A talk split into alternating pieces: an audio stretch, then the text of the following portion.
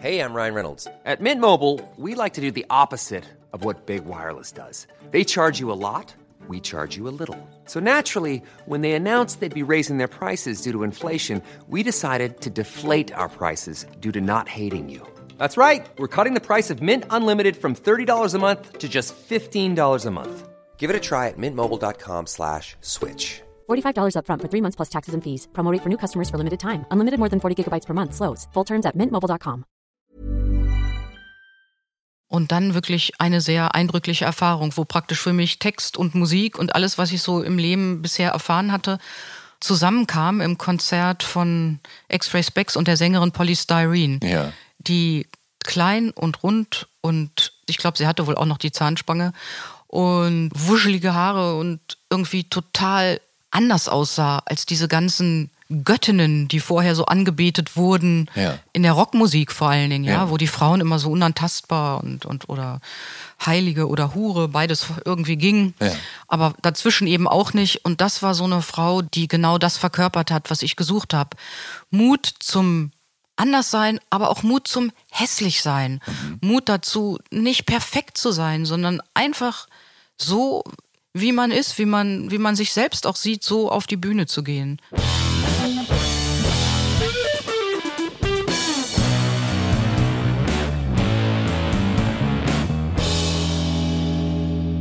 Hallo und herzlich willkommen zu Der Soundtrack meines Lebens. Ich bin Jan Schwarzkamp und ich werde euch in diesem Podcast auf eine musikalische Reise mitnehmen. Eine durch das tönende und klingende Leben meiner Gäste. Mal nerdig, mal erhellend, immer persönlich. Ein Austausch über Popkultur im Allgemeinen und ein Blick aufs Leben durch die Linse der Musik im Speziellen. Viel Spaß mit der folgenden Episode.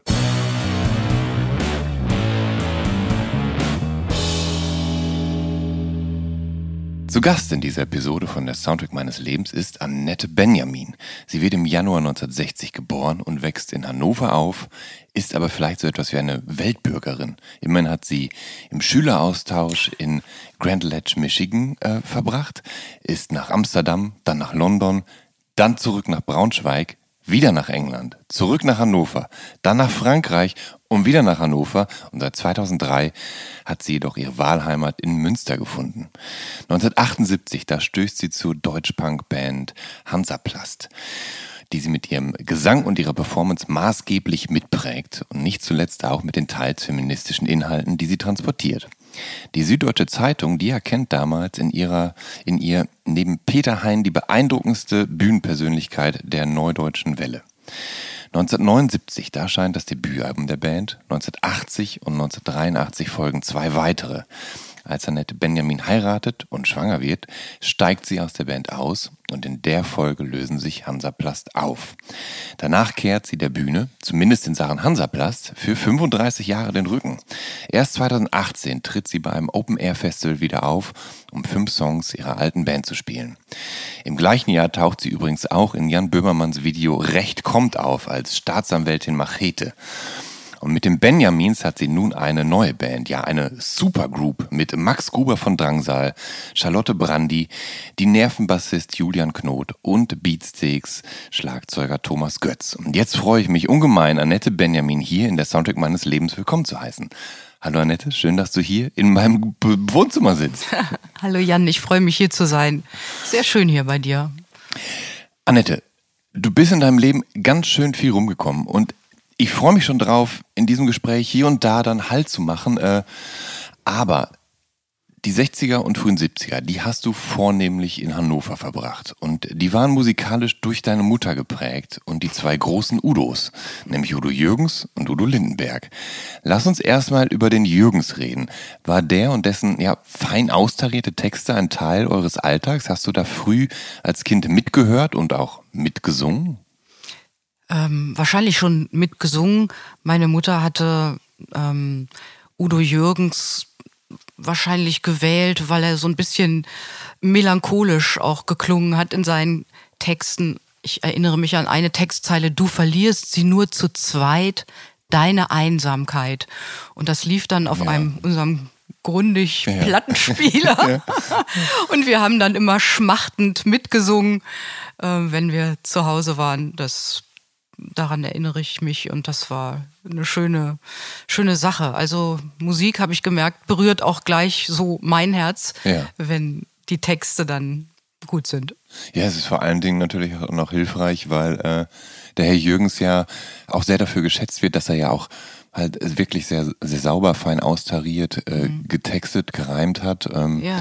und so. Also das, er wird ja durchaus dafür geschätzt. Das ist ja nicht platter Schlager, wenn Ja, man so will. ja, ja, es ist nicht platter Schlager und das hat meine Mutter auch geschätzt, wenn ähm, es nicht zu dumm war. Also es durfte ihr nicht zu schlageresk irgendwie erscheinen, sondern sie fand das schön, wenn, wenn die Texte auch was ausgesagt haben. Ja. Vielleicht war sie deshalb auch später dann ein Udo Lindenberg-Fan. Ja, Udo Lindberg ist natürlich so ein, so, so ein anderer Schnack. Äh, vor allem hat deine Mutter anscheinend dessen erstes Album gehört.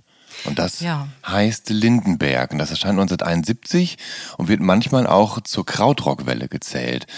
Dabei ist davon Blues und Folk über Gospel und Soul alles Mögliche Nee, drauf. Das, mh, vielleicht ist das doch ein anderes. Ja. Das war das. Alles klar auf der Andrea Doria. Weißt du, das war Ja. so fröhlich. Das, Ach so, äh, dann, dann muss ich, dann muss ich äh, klug scheißen, weil das Ja. erste Lindenberg-Album ist tatsächlich Lindenberg und da singt er auch noch auf Englisch. Ach nee, nee, das Ja. gar nicht. Nein. Ja. Also für uns in unserem Leben aufgetaucht ist Udo Lindenberg erst, als er angefangen hat, auf Deutsch zu singen. Ja, genau das, genau das, weil mit dem ersten Album war auch äh, grandios unerfolgreich und das hat auch einfach, das hat zu nichts geführt. Also das, Ja, der. Erfolg kam ja dann wirklich erst, als er angefangen Ja, hat, ja. auf äh, Deutsch zu singen. Ähm, wie hat sich der Lindenberg denn da in den, den Weg in, in, in eure in euer Leben gebahnt, in das Durchs Leben deiner Radio. Mutter? Durchs Radio. Ne, durchs Küchenradio. Ja. Und ähm, die Fröhlichkeit, die da transportiert worden ist, das äh, fand meine Mutter und natürlich dann auch ich und meine Schwester. Wir fanden das sehr schön und haben dann mitgesungen und so gute Laune verbreitet. Ja. Ist das, ähm, war das Radio so, so, so ein ständiger Begleiter? Lief das viel dann in der Küche, dass Ja. das einfach so im Hintergrund immer ja, ja, beschallt ja. hat? Das war wirklich, wenn meine Mutter morgens aufgestanden ist, wurde sofort das Radio angemacht.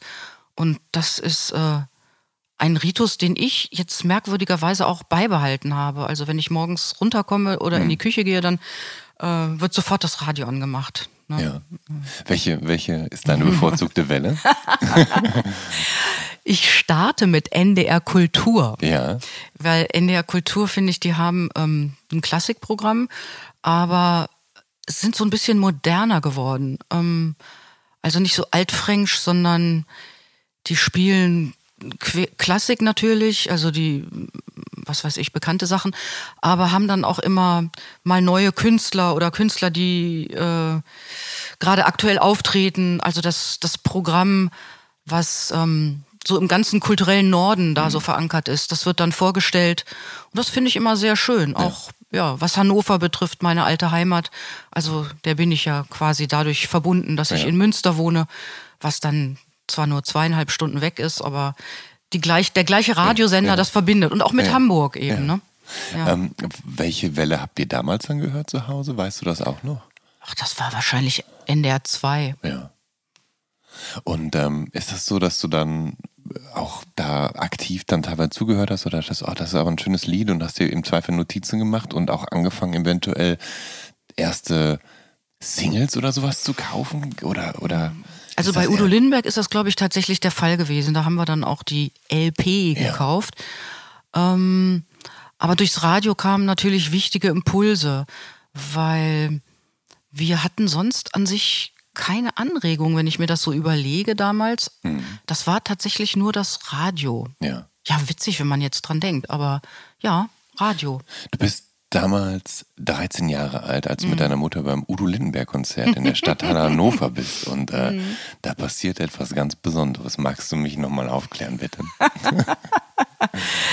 Also, meine Mutter und ich sind dahin. Sie wollte mich nicht alleine gehen lassen. Also das heißt, du warst diejenige, die hin wollte und Ja. sie ist dann mehr oder minder notgedrungen mitgekommen. Ja, notgedrungen. Sie wollte es ja auch hören. Sie Ja, fand es dann ganz schön, aber ähm, aus irgendeinem Grunde hatte ich eine Blume. Mhm.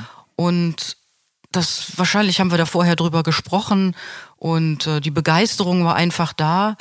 Und ähm, vielleicht waren auch Blumen an diesem Rand von der Stadthalle, von der Bühne. Jedenfalls habe ich plötzlich diese Blume in der Hand. ich habe sie mir genommen. Und als großer Fan bin ich dann einfach nach vorne gegangen und, und habe ihm diese Blume gegeben. Ja. Und er hat sich hinuntergebeugt und irgendwie habe ich ein Küsschen bekommen auf die Wange und fühlte mich äh, ja wirklich sehr ausgezeichnet, was natürlich heutzutage irgendwie äh, einen merkwürdigen Beigeschmack hat. Ja. Das ist ganz klar. Aber ja, da war ich jung und naiv und äh, aber irgendwie Fangirl. Und das hat ja auch seine Berechtigung. Und Ja. ich finde, das ist auch eine, eine super Sache, wenn man sich so äh, als junger Mensch für was begeistert. Na klar. Ja. Ja, sicher. Ich meine, ähm, das, ich meine, das ist natürlich auch was Besonderes, dass du, du warst 13 und du warst auf einem Udo Lindenberg-Konzert. Ich meine, das ist ja auch relativ cool eigentlich. Ja, ich ne? fand mich auch sehr mutig, muss ich Ja. sagen. Also meine Mutter fand das Ja. auch sehr mutig, Ja. dass ich da vorne hingegangen bin. Ja, was natürlich möglich ist, nach vorne hinzugehen, weil es war wahrscheinlich ein bestuhltes Konzert, ne? Ja, wo du so an den Reihen Konzert, vorbeigegangen genau, bist. Ja. genau. Mm, Ja. ja. Ähm, wir haben jetzt deine Mutter mehrfach erwähnt. Ähm, darf ich fragen, äh, was der Vater für eine Rolle spielt und ob der eine musikalische Rolle spielt oder ob der eigentlich eher gar nicht. Also musikalisch Ja. äh, spielte er keine Rolle Ja. und er lebte ja auch woanders. Also ah, okay, ja. ne, meine Mutter hat mit uns zwei Töchtern äh, Ja. alleine gelebt. ja. Ja, und Vater abwesend. Du bist 16, also bis du 16 bist, da lebst du in Hannover. Und Mhm. das ist natürlich eine, eine prägende Zeit. Du gehst zur Schule, du pubertierst, du beginnst dich als Teenagerin deutlicher für Musik zu interessieren. 1969, da bist du neun. Und in dem Jahr erscheint Leonard Cohen's Single Suzanne. Und als du zwölf wirst, ist das der erste Song, den du auf der Gitarre spielen kannst. Warum hat es dir dieser Song so angetan? Und erinnerst du dich überhaupt noch, wie du ja, diesen Song aufgeschnappt hast? War das wahrscheinlich auch, Auch dann durchs Radio, ja? muss durchs Radio gewesen sein. Ähm, das hat mit dem mit Beginn der Pubertät ähm, hat, glaube ich, die Melancholie angefangen, Mhm. dass ich mich wie viele Teenager dann gefragt habe, wo will ich hin, wo komme ich her und weshalb bin ich überhaupt hier? Und und wenn man dann solche Songs hört wie den von Leonard Cohen Suzanne, dann dann wird die äh, Melodie äh, Quatsch, dann ist durch die Melodie wird ja diese Melancholie transportiert und ähm, deshalb habe ich das dann wahnsinnig gerne gehört. Oh, Ja, meine Gitarrenkünste waren jetzt nie so wundervoll. Also ich habe auch noch andere Sachen auf der Gitarre gelernt. Das war dann mehr so Rock'n'Roll. Aber das ähm, Suzanne ging mir halt irgendwie richtig ins Herz. Ja. Was, was hat überhaupt, äh, naja, dein Interesse befeuert, äh, mit dem Gitarrenspielen anzufangen? Also ich meine, es muss ja einen Auslöser gegeben haben. Ne? Man, Ich glaube, Musik ist eine der ersten Sachen, die mich überhaupt richtig berührt haben. Ja. Und als ich dann, ähm, dann kam ja auch das Fernsehen ins Spiel. Das muss irgendwie, also irgendwo muss ich es ja gesehen haben. Und plötzlich war dieses Interesse an der Gitarre da. Ich habe natürlich mit elf Jahren auch schon angefangen, im Mädchenchor Hannover zu singen. Also wusste ich oder habe einfach gemerkt, Musik ist mein Ding und irgendein Instrument dazu wäre nicht schlecht. Und wir hatten natürlich gar nicht den Platz für ein Klavier. Sonst hätte es auch das Klavier sein können. Und eine Gitarre fand meine Mutter war so praktisch, konnte man überall hinstellen. Und, und dann habe ich erstmal angefangen, klassische Gitarre, das war dann aber zu langweilig. Und dann ging das eben mit dem Gitarrenlehrer los. Da bin ich dann irgendwie eine Dreiviertelstunde in die Stadt gefahren. Das weiß ich, das war auch mit zwölf oder elf oder zwölf. Da sind wir nämlich umgezogen in einen Vorort von Hannover, Bebenrode. Also ich hab, bin in der Südstadt aufgewachsen. Und das habe ich aber gerne in Kauf genommen, weil ähm, einfach das so interessant für mich war, dieses Instrument. ja. Ja. Wie war der Gitarrenunterricht? War, war der Gitarrenlehrer, war der cool? Ja, war der das, muss ja cool gewesen sein, weil irgendwie gab es auch so ein paar Rocksongs. Also wir sprechen Ja. ja, hier Ja, ja. über Dinge, die schon sehr, sehr lange Ja, her ja. sind. Ähm, aber ich weiß, der hatte bestimmt auch längere Haare und das hat mich damals auch beeindruckt. Ja. ähm, äh, du hast gesagt, ähm, du hast das bestimmt mal irgendwie im Fernsehen gesehen. Ich meine, damals, da gab es halt so. Die Hitparade die mit Ilja Richter. Ja, ganz genau. Oder den Beat Club gab es natürlich auch noch in den 60ern, aber vielleicht warst du da tatsächlich auch noch zu jung für. Ja, Ja, ja, genau, weil das war eigentlich eher Anfang der 70er, dass ich dann Ja. sowas auch, Ja. also Disco Klar. oder irgendwas Ja, ja. da geschaut habe. Ja, genau. eben. Also wir müssen ja sagen, genau, 1970 warst du ja auch erst zehn. Ich Ja. meine, ne, so, so, das ist, Genau. du bist ein kleines Mädchen, so da ist, sind so wirklich ernsthafte Interessen natürlich noch, noch nicht so ausgeprägt wahrscheinlich. Ähm, genau, bevor du mit der Gitarre anfängst, da sammelst du eben erste Erfahrungen im Mädchenchor Hannover. Und da bist du vom 11. bis zum 16. Lebensjahr dabei. Mhm. Ähm, wie, wie war das in diesem Chor und warum war das überhaupt von Interesse für dich zu singen? Also hast du irgendwann gedacht so, ach meine Stimme, die könnte was taugen, damit könnte ich was machen? Oder, oder hast du einfach gerne mitgesungen? Dann hat die Mama gesagt, hey, probier dich doch mal im Chor aus. Also ist, oder, Ich ähm, bin mit elf auf ein ähm, Mädchengymnasium gekommen. Also ich habe die Schule, ich war auf einem Gymnasium, da bin ich, das habe ich irgendwie, war irgendwie doof, dann bin ich aufs andere Gymnasium gekommen. Und da hing ein Zettel und den habe ich gelesen. Ähm, da stand so sinngemäß drauf, bist du interessiert am Reisen? Wir reisen in ferne Länder, Chorreisen. Mädchenchor Hannover, melde dich an. Und das habe ich meiner Mutter mit nach, also habe Ja, ich ihr erzählt ja. und habe gesagt, ich möchte unbedingt in den Mädchenchor Hannover. Denn eine meiner frühesten Erinnerungen ist an sich, dass ich weg wollte von zu Hause. das ist so tragisch. Nein, äh, ich wollte gerne reisen und weg und die Welt sehen, denn Hannover habe ich immer als sehr klein und sehr eng empfunden. Und unglaublich langweilig. Und deshalb, ähm, als das dann da stand, das, das habe ich, äh, das ist wirklich eine Ja. Erinnerung, dass ich diesen Zettel sehe. Ja. Und dass ich dann so begeistert war und meiner Mutter das gesagt hat. Und meine, meiner Mutter war das sehr recht, die war ja berufstätig. Ja. Und alles, was uns Kinder so ein bisschen beschäftigt hat, dann nach der Schule. Die Schule ging ja damals so bis höchstens 14 Uhr. Ähm, und nachmittags gab es eben nichts. Und dann war der Mädchenchor eine gute Sache, zweimal die Woche. Und das hat auch relativ schnell geklappt. Ich könnte dir zum Beispiel sagen, mit welchem Lied ich die Aufnahme in den Mädchenchor geschafft habe. Ja. Wenn ich ein Vöglein wäre und auch zwei Flügel hätte, Ja. flög ich zu dir. weil's aber nicht kann sein, weil's aber nicht kann sein, bleib ich all hier. Schön. Ja.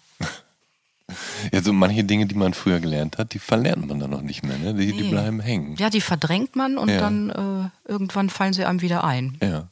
Ich kenne auch noch eine Strophe aus, dem, äh, aus der Weihnachtsaufführung der Grundschule. Und Na, hoppel, hoppel, wer kommt da heraus aus seinem Bau? Ja. Das Häschen hoppelt flink heran, macht ein Männchen, Kindlein, schau. Toll. Aber gut, du warst jetzt in diesem Chor. Mhm. Ähm, das heißt, ähm, die haben schon damit geworben, dass sie quasi richtig mit dem Chor auf Tour gehen Ja. und dass, dass sie quasi die Welt bereisen. Ja. Wie weit bist du denn jetzt mit diesem, mit diesem Chor, nachdem du aufgenommen wurdest, gekommen? Also Ja. hat sich das Versprechen ein bisschen eingelöst? So ein oder? bisschen schon, ja, ja, ja. Also äh, deutschsprachiges Ausland auf jeden Fall. Ähm, und auch Ungarn irgendwie, genau. Also Osten, Ja. Tschechoslowakei, da gab es, glaube ich, auch Auftritte. Und dann auch ganz in den Süden, ähm, Spanien und Portugal. Ja, ich glaube, das waren so die größten Konzertreisen. Ich bin auch einmal mit dem Mädchenchor in Berlin gewesen.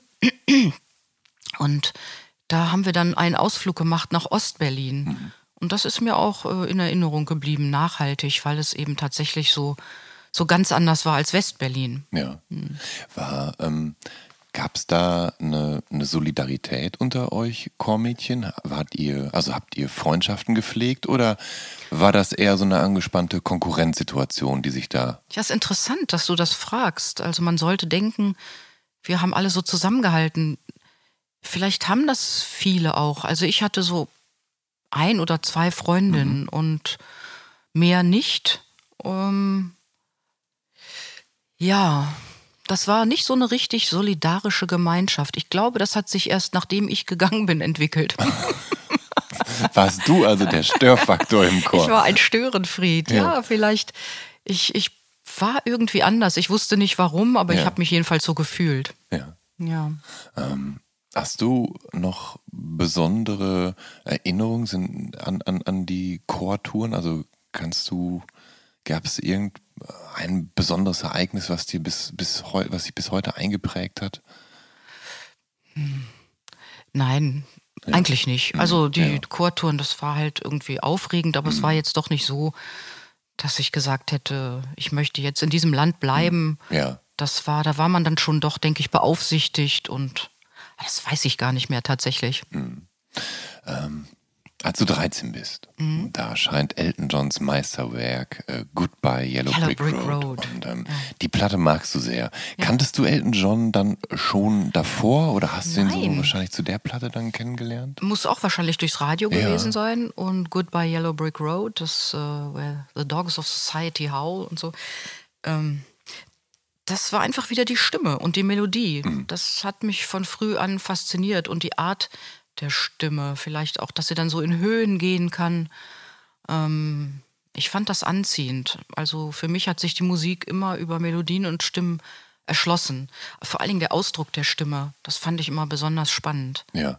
Hast du dir dann auch dieses Album besorgt als, als Das LP? habe ich sogar, Ja. ja. Weil das ist ja ein relativ massives, komplexes Doppelalbum. und ähm, genau, das ist ja eins, sagen. mit dem man dann eben auch viel Zeit verbringen kann. Und gerade wenn man so jung ist und wenn man auch so ein limitiertes Repertoire an eigenen Platten hat, dann ist das ja oft so, dass man dann die eine Platte rauf und runter hört. War das Ja. bei dir so? Das wird so gewesen sein. Ich hatte dann auch einen Plattenspieler in meinem Zimmer und dann werde ich das rauf und runter irgendwie gehört haben, Hm. denke ich. Ja, es ist lange her. Ich bin auch noch allerdings als in meiner Punkzeit bin ich auf ein Elton John Konzert in Hannover gegangen. Ja, Ich wollte den unbedingt mal live sehen. ja. Und das hat mir auch gut gefallen. Und äh, weil ich so auffällig aussah, hat mich dann, glaube ich, sogar der NDR gleich angesprochen hinter, na, wie hat Ihnen das Konzert gefallen? Ja. Und da habe ich gesagt, sehr gut, das war fantastisch. äh, waren sie wahrscheinlich ganz geplättet, dass da so unterschiedliche Leute zu diesem doch sehr straighten Elton John Konzert kamen. Ne? Ja, wo, wobei Elton John ja selber ja schon ein, ja, ein Paradiesvogel ist, ne? Oder war der da, oder zu der ich, Zeit noch weniger? Ich denke zu der ne? Zeit noch weniger. Das ist wirklich immer der Unterschied Ja. mit diesen Zeiten. Was Ja. jetzt so selbstverständlich Ja. ist, war es eben früher nicht. Und natürlich war ein Paradiesvogel, aber man hätte überhaupt nicht drüber gesprochen, äh, über ähm, queer sein oder Ja. so. Das, das, diese Worte gab es ja damals Ja. eben auch noch gar nicht. Ne? Das war auch, glaube ich, zu dem Zeitpunkt wahrscheinlich auch noch gar nicht wirklich be bekannt Genau, ich weiß gar nicht, wann er das so sich da so geöffnet hat, aber das wird auch erst Ja. später gewesen sein. Ja, ja.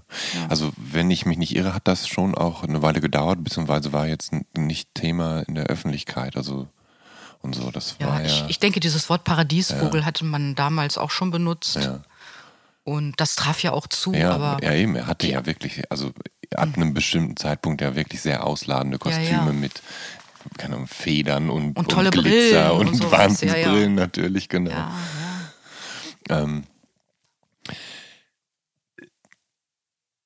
es gibt äh, eine Platte, an der damals, also 1973, dann auch eigentlich wirklich niemand äh, rumgekommen ist. Und das ist Pink Floyds Dark Side of the Moon.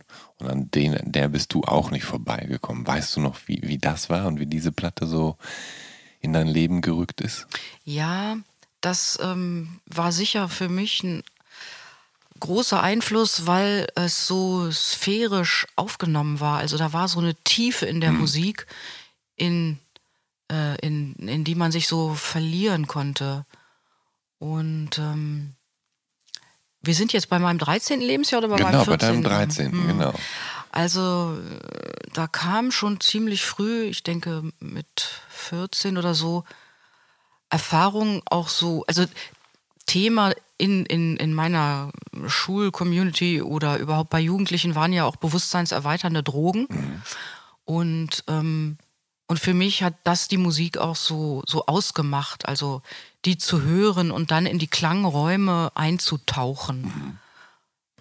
Wobei du natürlich, also, ich meine, in dem, in dem jungen Alter weiß ich jetzt nicht, ob dann bewusstseinserweiternde Drogen schon bei euch wirklich so, so Ja, ein doch, Thema doch, waren. das war ein und, Thema.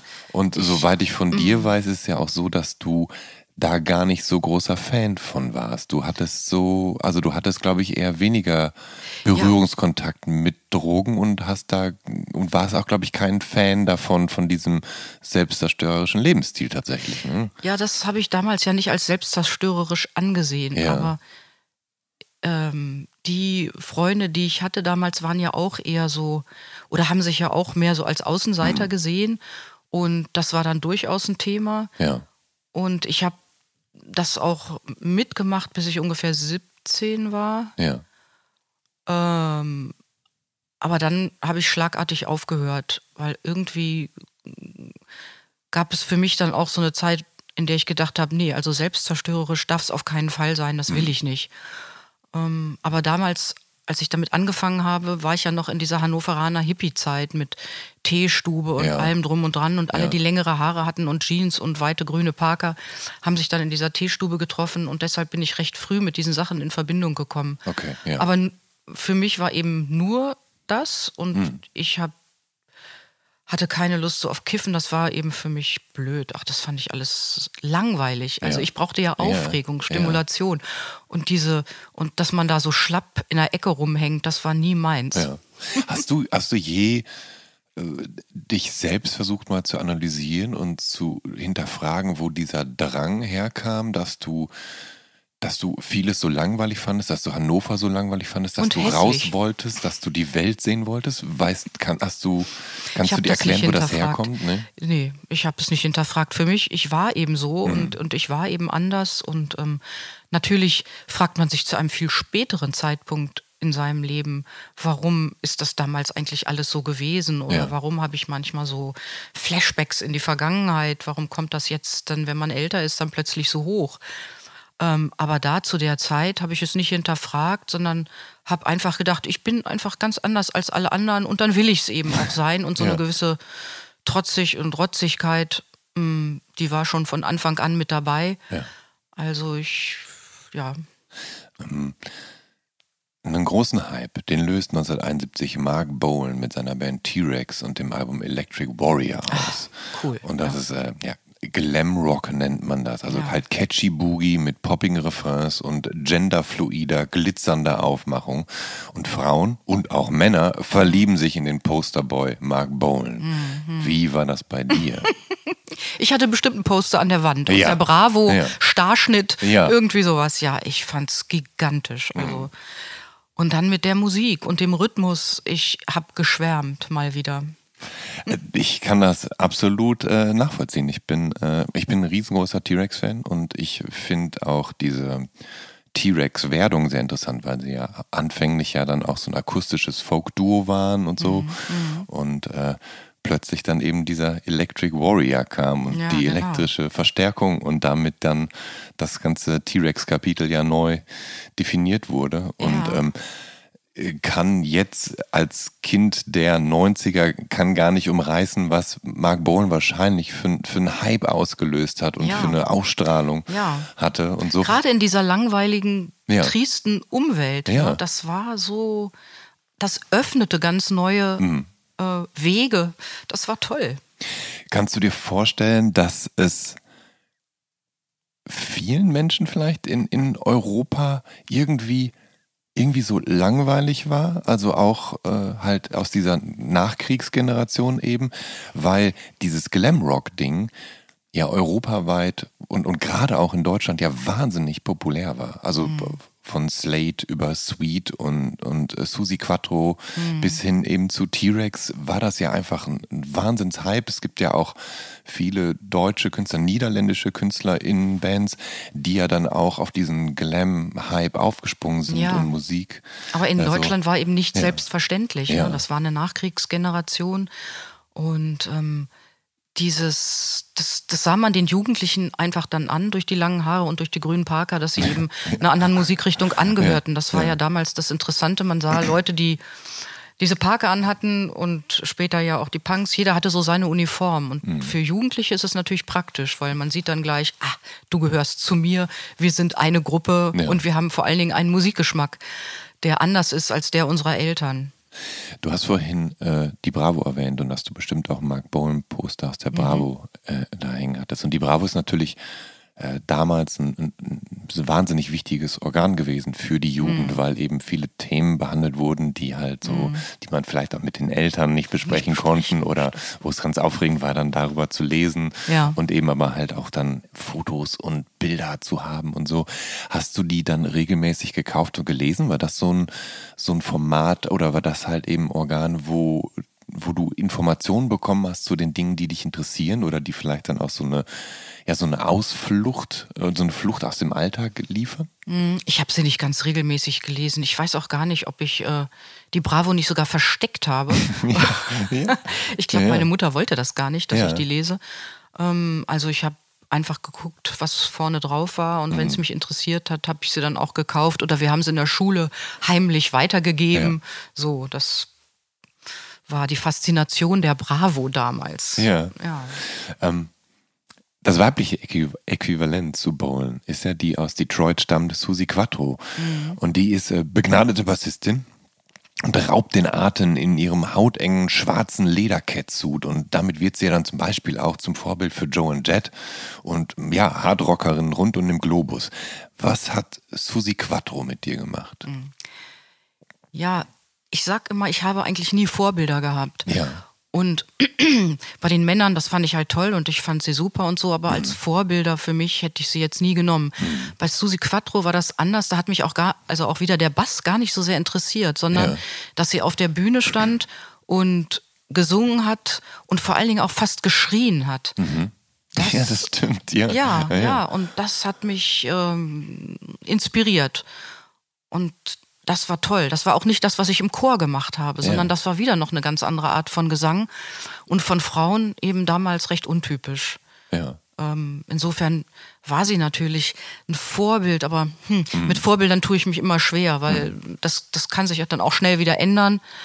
Aber bei Susi Quattro, das hat, ist mir nachhaltig in Erinnerung geblieben, dass sie ein Wahnsinnsrhythmus drauf hatte und wie sie sich dazu bewegt hat, war ja. toll. Ich habe, ähm, was ich ganz interessant finde, ist, dass sie mal in, es gibt eine Dokumentation über sie, so einen Film, und ähm, da hat sie nochmal verdeutlicht, dass sie damals gerade sie dazu genötigt wurde, auf der Bühne dann auch immer noch ein längeres Bass-Solo zu spielen, mhm. bloß um zu beweisen, dass sie das dass auch sie das wirklich kann, kann und so. Mhm. Ja. ja. Ja, ist interessant. Mhm. Ja, und auch mit dem Catsuit. Das war ja. eben damals dieses, ähm, es war ja alles sehr männlich dominiert, eine Männergesellschaft. Also klar, der männliche ja. Blick war überall und eben auch auf Susi Quattro und dieses hautenge Lederding und so, also so von wegen geile Frau, das, das war vielleicht das, was ich nicht, also mhm. womit ich mich als Jugendliche jetzt nicht so identifiziert habe. Ähm, ich fand es einfach toll, dass sie da war und dass mhm. sie gewirkt hat durch mhm. ihre Stimme. Ja. ja. Ähm, und dann ist da Patti Smith, Poetin, ha. Proto-Punkerin, feministische Ikone. Ja. 1975 erscheint ihr Album Horses, ein mhm. wichtiges Album für ein ja, neues Musikerinnenbild mhm. und gar Verständnis. Ist die Platte dafür mitverantwortlich, dass aus dir die Punkrockerin Annette Benjamin geworden ist? Noch nicht ganz. Das war so das Ende des psychedelischen Zeitalters, würde ich ja, mal sagen. Ja, ja. Ähm, weil bei Susi, äh, Quatsch, bei... Ähm, bei Patty? Genau, mhm. da war ich bei Patty Smith, ähm, war ich Austauschschülerin in den Staaten und da habe ich sie durch Freunde im, im, ja, in einem East Lansing in der Nähe von Grand Ledge, also Vorort von Grand Ledge kennengelernt. Ja. Nicht persönlich, sondern eben durch die Texte und diese Freunde von mir, die haben versucht, die Musik so nachzuspielen. Und ähm, Patti Smith, da haben sie mir so ein kleines Büchlein geschenkt mit Texten von Patti Smith und dann die spielten die Gitarre und ich habe versucht ein bisschen die Texte dazu zu interpretieren. Also ja. wir haben wild improvisiert mhm. und ähm, die Texte haben mich eben sehr angesprochen, vor allen Dingen dieses äh, Stream of Consciousness, ne? dass so diese Wörter einfach so rausgekommen sind und, und sie so gedichtet hat. Ähm, fand ich fand ich sehr spannend und ich würde auch mal sagen, bei Hansaplast später was tun, wenn es brennt, kann man natürlich überhaupt nicht mit der tollen Patti Smith, mit den Gedichten vergleichen, aber das war so äh, auf jeden Fall, hat mich das so angeregt. Ne? Hm. Was sich dann alles ja. in so einem Kopf sammelt, was ja. sich dann alles so in der Erinnerung sammelt. Ich habe gedacht, irgendwann vielleicht mal irgendwie das ist mir jetzt wichtig und das behalte ich. Mhm. Ja. Ähm, genau, du, du bist 1976 eben in, in Grand Ledge im US-Bundesstaat Michigan. Ähm, mhm. Das ist im Rahmen eines Schüleraustauschs. Äh, deine Mutter arrangiert das für dich? Mhm, ja, da habe ich sie auch drum gebeten. Sie hat das dann arrangiert. Ja. Ich, vielleicht gab es auch ein kleines Stipendium oder sowas. Ich weiß es gar nicht mehr. Auf jeden Fall war das dann im Nachhinein äh, habe ich uns alle sehr unglücklich gemacht, weil ich nach acht Monaten das schon wieder abgebrochen habe. Also wie wäre das sonst ein ganzes Jahr gewesen? Das wäre sonst ja. ein ganzes Jahr gewesen, Ja. ja. Und, und unglücklicherweise bin ich auch vorher aus dem Chor rausgeschmissen worden und leider auch aus der Schule. Okay, Sie das, haben also da meine kommt Mutter- ja einiges zusammen. Ja, bitte, bitte, einiges. bitte, bitte erklär, was ist, was ist los gewesen? Ja, also dieses Anderssein hat sich dann so äh, weiterentwickelt, dass ich so dachte, so ich gehöre wirklich nirgendwo dazu. Ja. Und, ähm, und das will ich jetzt aber auch äh, ausleben Mhm. und für mich die Welt neu erfinden. Und da brauche ich nicht solche vorgegebenen Wege, weil ich irgendwie ja merke, es ist alles nicht richtig und irgendwas stimmt nicht. Und die Diskrepanz zwischen dem, was die Erwachsenen sagen und dem, wie die Welt aber aussieht, war einfach riesengroß. Und dann habe ich so auf mich gehört, auf meine eigene innere Stimme und habe gedacht, ich sag mich von allem los. Ich versuche jetzt für mich selbst rauszufinden, was war es. Ja. Ja, und das hat eben darin gemündet, dass ich auch so einen ziemlichen Widerspruchsgeist entwickelt habe. Einmal in der Schule da habe ich mich regelmäßig mit den Lehrern angelegt und diskutiert, äh, ob nun im Unterricht alte Texte, im Geschichtsunterricht war das, wo dann so Texte zitiert wurden, die Juden sind ein Gewürm Ja. der Menschheit und so. Und das habe ich dann sofort moniert und sofort aufgestanden und gesagt, ich finde das schrecklich. Und im Chor war es, da hat, hatte ich ja eine Freundin und die ist von meinem Chorleiter, ist, ist die erniedrigt, also erniedrigt ist nicht das Richtige, also einfach beschimpft worden und ich empfand das als furchtbar ungerecht. Also es war damals sehr viel Druck auch in diesem Chor. Und dann bin ich aufgestanden und habe gesagt, Herr, hm, hm, Sie sind ein Arschloch. Daraufhin durfte ich dann gehen und meine Mutter wurde angerufen mit der Bitte, äh, Dass du nicht mehr wiederkommst. zurückzukommen. Ja, es war eben damals so, also man konnte, denke ich, mit so Jugendlichen mit mir einfach auch gar nicht umgehen Ja. ne, das sind alle so aufgewachsen mit Helden oder oder also Feinden. Ja. Entweder ist man ein Feind der Gesellschaft oder ein Freund oder Ja. bringt sich ein. Aber so dieses Mittlere, so das gab's irgendwie noch. Also so habe ich es Hm. Ja, empfunden. Das ja, die- gab's die irgendwie Grauzonen nicht. gab's die nicht so Grauzonen richtig, gab's ne? irgendwie noch nicht. Ja. Ähm, und dann bist du in den USA. Ist das dort rigider oder liberaler? Ja, das war ganz komisch. Ich dachte, es würde liberaler sein. Es Mhm. war aber total rigide, denn die erste Familie, in der ich war, da sollte ich eben in die Kirche gehen. Das habe ich dann schon mal abgelehnt. Also Ja. bin ich gleich aus der ersten Familie wieder raus und dann in die Ja. zweite Familie. Ja. Also es war Ja. wirklich, hörte gar nicht auf. Und da hatte ich eben eine, eine Gastschwester, die super straight, also ganz Blüschen, Kleidchen Mhm. zur Schule gegangen ist, aber eben unter ihrem Fenster Gras angebaut hat. Und Ja. dann habe ich so gesehen, Gras ist überhaupt in Amerika gar nicht, hat gar nichts mit Widerspruchgeist zu tun, sondern Ja. das ist so selbstverständlich, gehört zum Leben dazu und du Ja. Mhm. kannst auch völlig straight sein. Und da habe ich schon mal gedacht, hm, das ist ja komisch. Also in, in Deutschland ist es ja fast politisch, Ja, wenn ja. man Gras raucht und äh, in Amerika nun ausgerechnet nicht.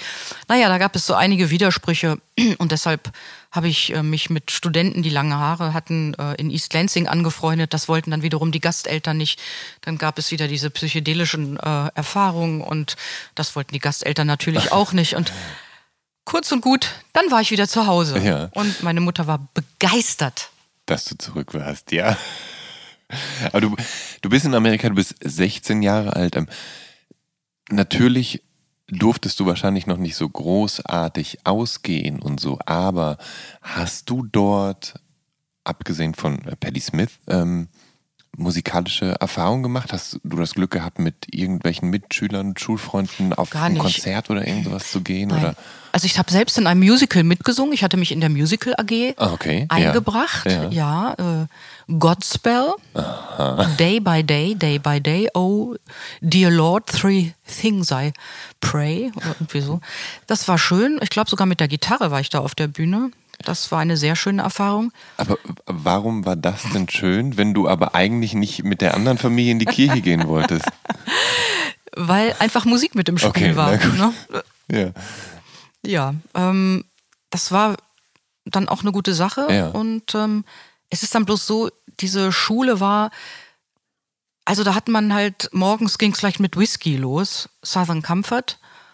Und das war irgendwie. Wie bitte? Also man hat dann vor der Schule im, im Flachmann noch genau. so. Nee, ja, man hat das so umgefüllt und dann in die Ja. Brown Paper Bags, äh, die mit in die Locker, Ja. in die Locker reingetan. Und ich habe dann wahrscheinlich in der Schule auch wieder die kennengelernt, die eben schon so ein bisschen anders waren. Ja. Weil ich mich mit denen, die so Ete Petete, sagte Ja, man früher waren, nicht anfreunden konnte. Und es war alles so oberflächlich, so habe ich es empfunden. Keiner wollte tiefe Gespräche Mhm. ja. führen, die ich aber damals führen wollte. Und das war dann eben bei den Studenten aus East Lansing, wer weiß, wo ich die kennengelernt habe. Vielleicht habe ich die auf der Straße oder die mich Ja. auf der Straße angesprochen, ich weiß es nicht mehr. Die waren jedenfalls sehr cool und dann wollte eben meine Gastfamilie partout nicht, dass ich mit Leuten zusammen bin, dass ich da ausgehe. Ich, Ja. ich kann sie ja aus heutiger Sicht verstehen. Ich meine, ich war 16 und die mussten natürlich auf mich aufpassen, aber ich konnte das eben gar nicht verstehen. Wie hat das eigentlich mit dem, mit dem Englisch funktioniert? Also ich meine, du hattest natürlich schon ein paar Jahre in der Schule Englisch, Ja. aber dann ist man plötzlich in einem anderen Land und du Ja. bist dazu gezwungen, nur mit allen Englisch zu reden. Hat das gut geklappt? Es ist, eine Sprache ist ja auch wie eine Musik, wie eine Melodie. Ja. Und ich konnte mich da ganz gut einhören. Ich würde aber sagen, bei jeder Sprache ist es so, man sollte sechs Monate im Land sein und es, und dann ist so eine Immersion, ist da irgendwie da. Ja. Am Anfang ist man natürlich einsam, weil man, man spricht die Sprache einfach nicht und man hat diese, man kann da auf nichts zurückgreifen. Ja. Und dann lässt man sich reinfallen. Ich glaube, das ist auch der Sinn eines Austauschs, dass man eben komplett in der anderen Kultur, in der anderen Kultur aufgeht. Hm. Bin ich ja bis zum gewissen Maße auch. Bloß eben in eine Richtung, Ja. die da meine äh, Gasteltern nicht so wunderbar fanden. Nachdem du aus den USA zurück bist, da fließt du relativ schnell nach Amsterdam für ein halbes Jahr.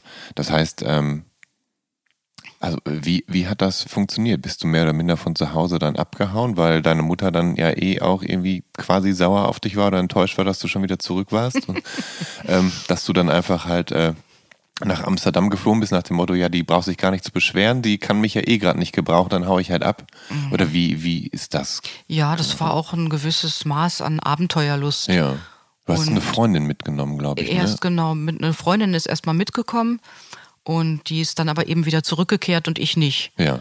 Und ähm, ja, war das geplant. Ich hatte es so ein bisschen im Hinterkopf, weil es ging natürlich zu Hause nicht mehr. Ich, es waren zu viele offene Stellen und meine Mutter konnte, die, die nun auch äh, noch eine andere, also meine Schwester war ja auch noch ein wichtiger Teil der Familie und wir zwei ähm, haben uns gut verstanden und lieb gehabt. Aber es war so viel Streit insgesamt in der Familie, dass ich dann dachte, es ist besser, wenn ich gehe. Und das habe ich dann getan und war dann in Amsterdam.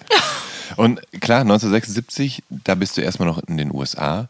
Und das ist das Jahr, in dem mit dem Debütalbum der Ramones quasi die, die Ära des klassischen Punkrock beginnt.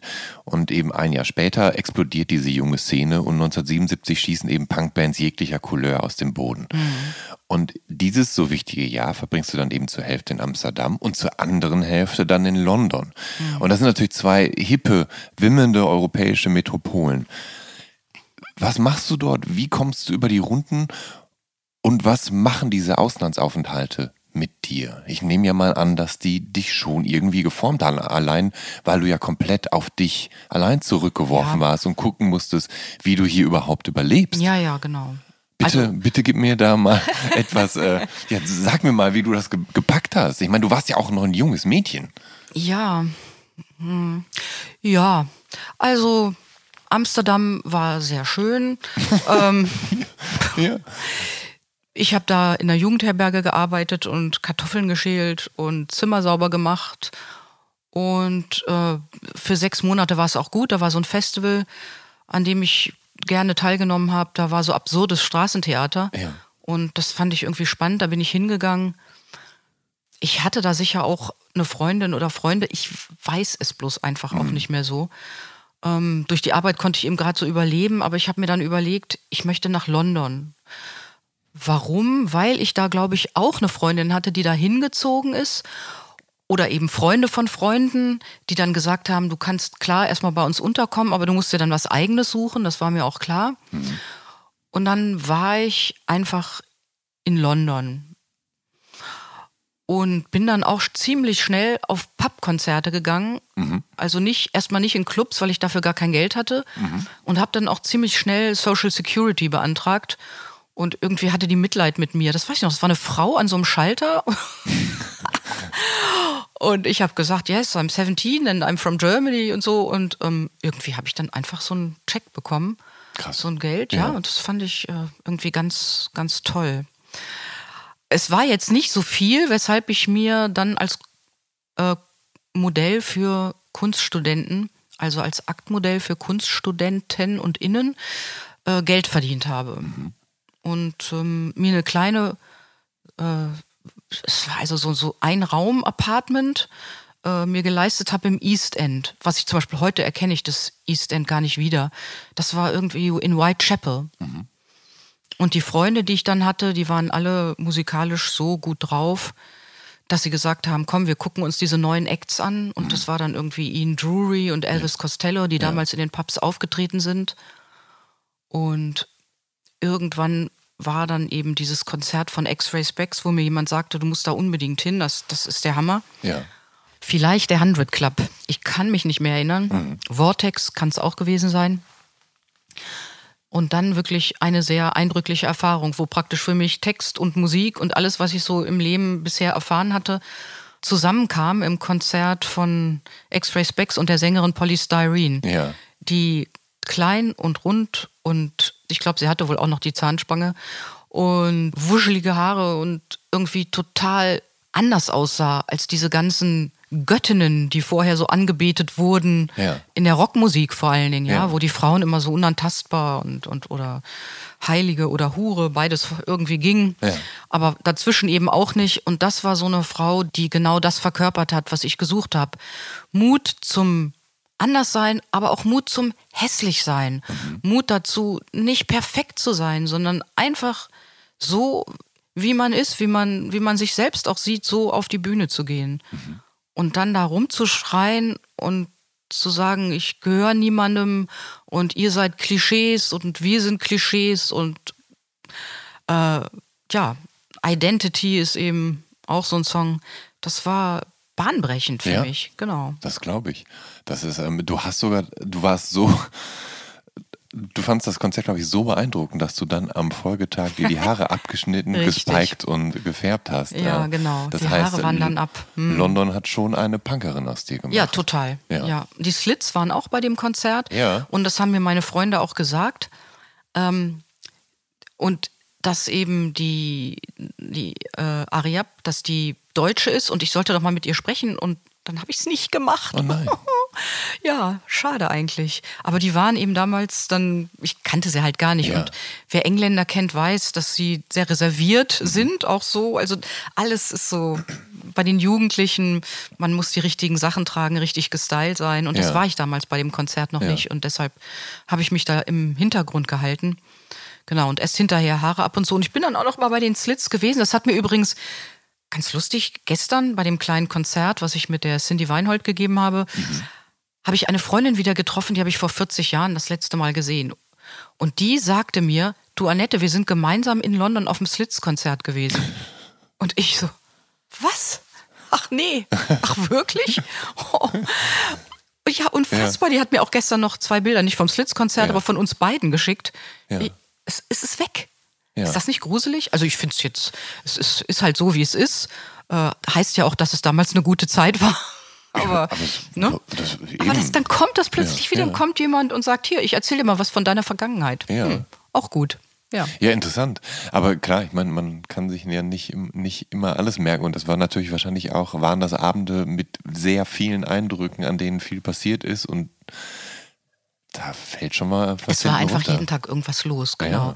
Man wurde von Teds durch die Straßen gejagt, man musste auch Ja, immer die- aufpassen. Ja, Also die, Te- die Teddyboys, genau. Also das heißt, die, die Rock'n'Roller die quasi, Rock'n'Roller, die, die, waren, Teddyboys, die waren ja, so eine große Bedrohung. Ja. Und äh, deshalb aufpassen musste man sowieso immer. Also, Mhm. ja, leider. Warum, warum, was hatten denn die Teddyboys, die Rock'n'Roller für ein Problem mit den Punks dann offensichtlich?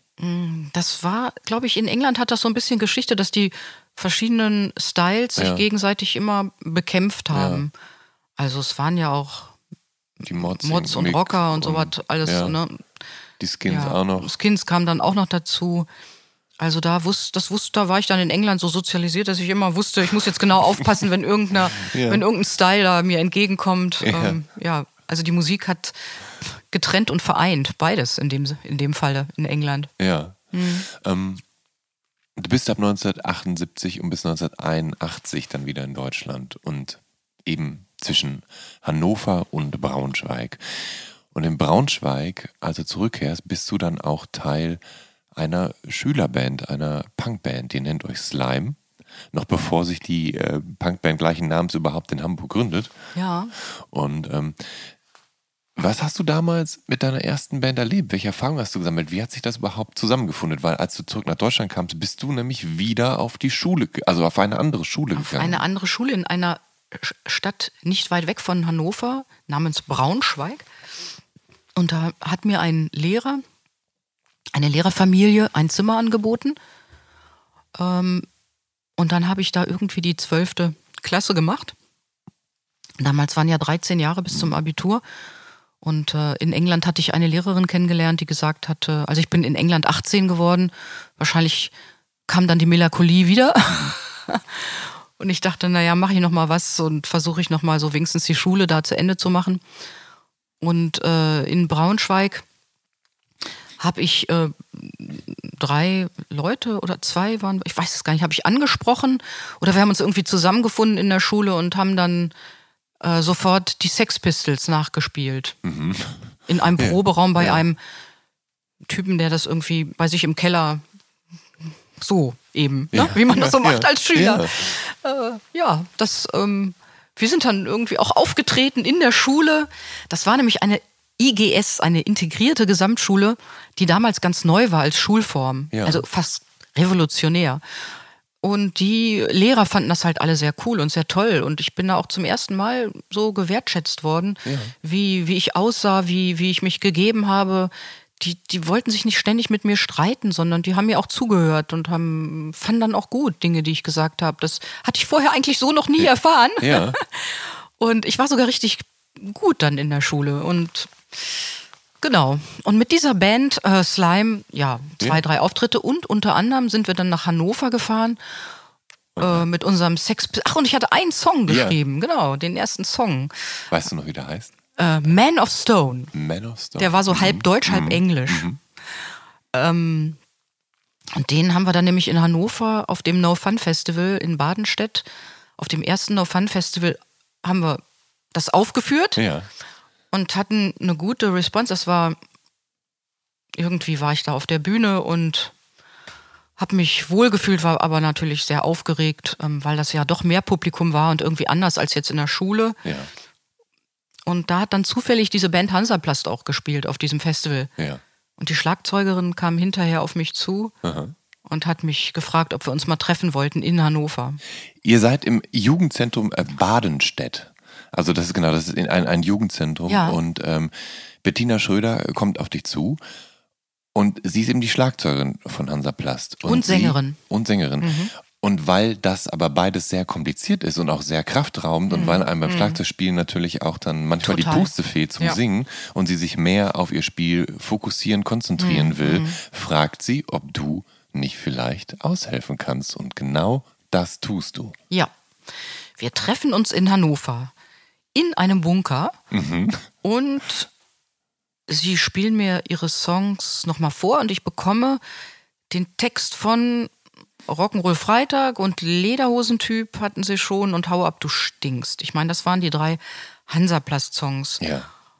Und da ist eben tatsächlich meine Erinnerung an den Lederhosentypen, dass äh, Bettina das als Liebeslied für ihren späteren Mann auch geschrieben hat und dass ich so dachte, oh no, diesen Text, den kriege ich überhaupt nicht über die Lippen und dass ich ihn eben dann so beißend gesungen habe, äh, dass sie das dann wiederum ganz toll fanden. Ja.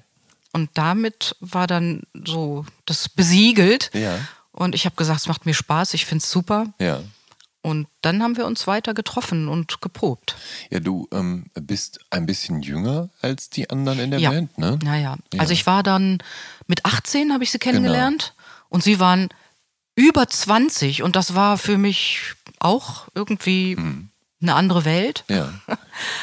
Aber die Musik war einfach so voller Power und Energie geladen und unsere Gitarristen waren auch der Hammer. Ja. Also speziell der Micha Polten, der hat irgendwie toll Gitarre gespielt. Ich weiß gar nicht, wieso er so toll Gitarre gespielt hat, ob der überhaupt Unterricht gehabt hat vorher, weil ja wahrscheinlich wird der, der wird schon vorher gespielt haben, aber die anderen haben ja an sich erst sechs Monate vorher mit ihren Instrumenten angefangen. Ja.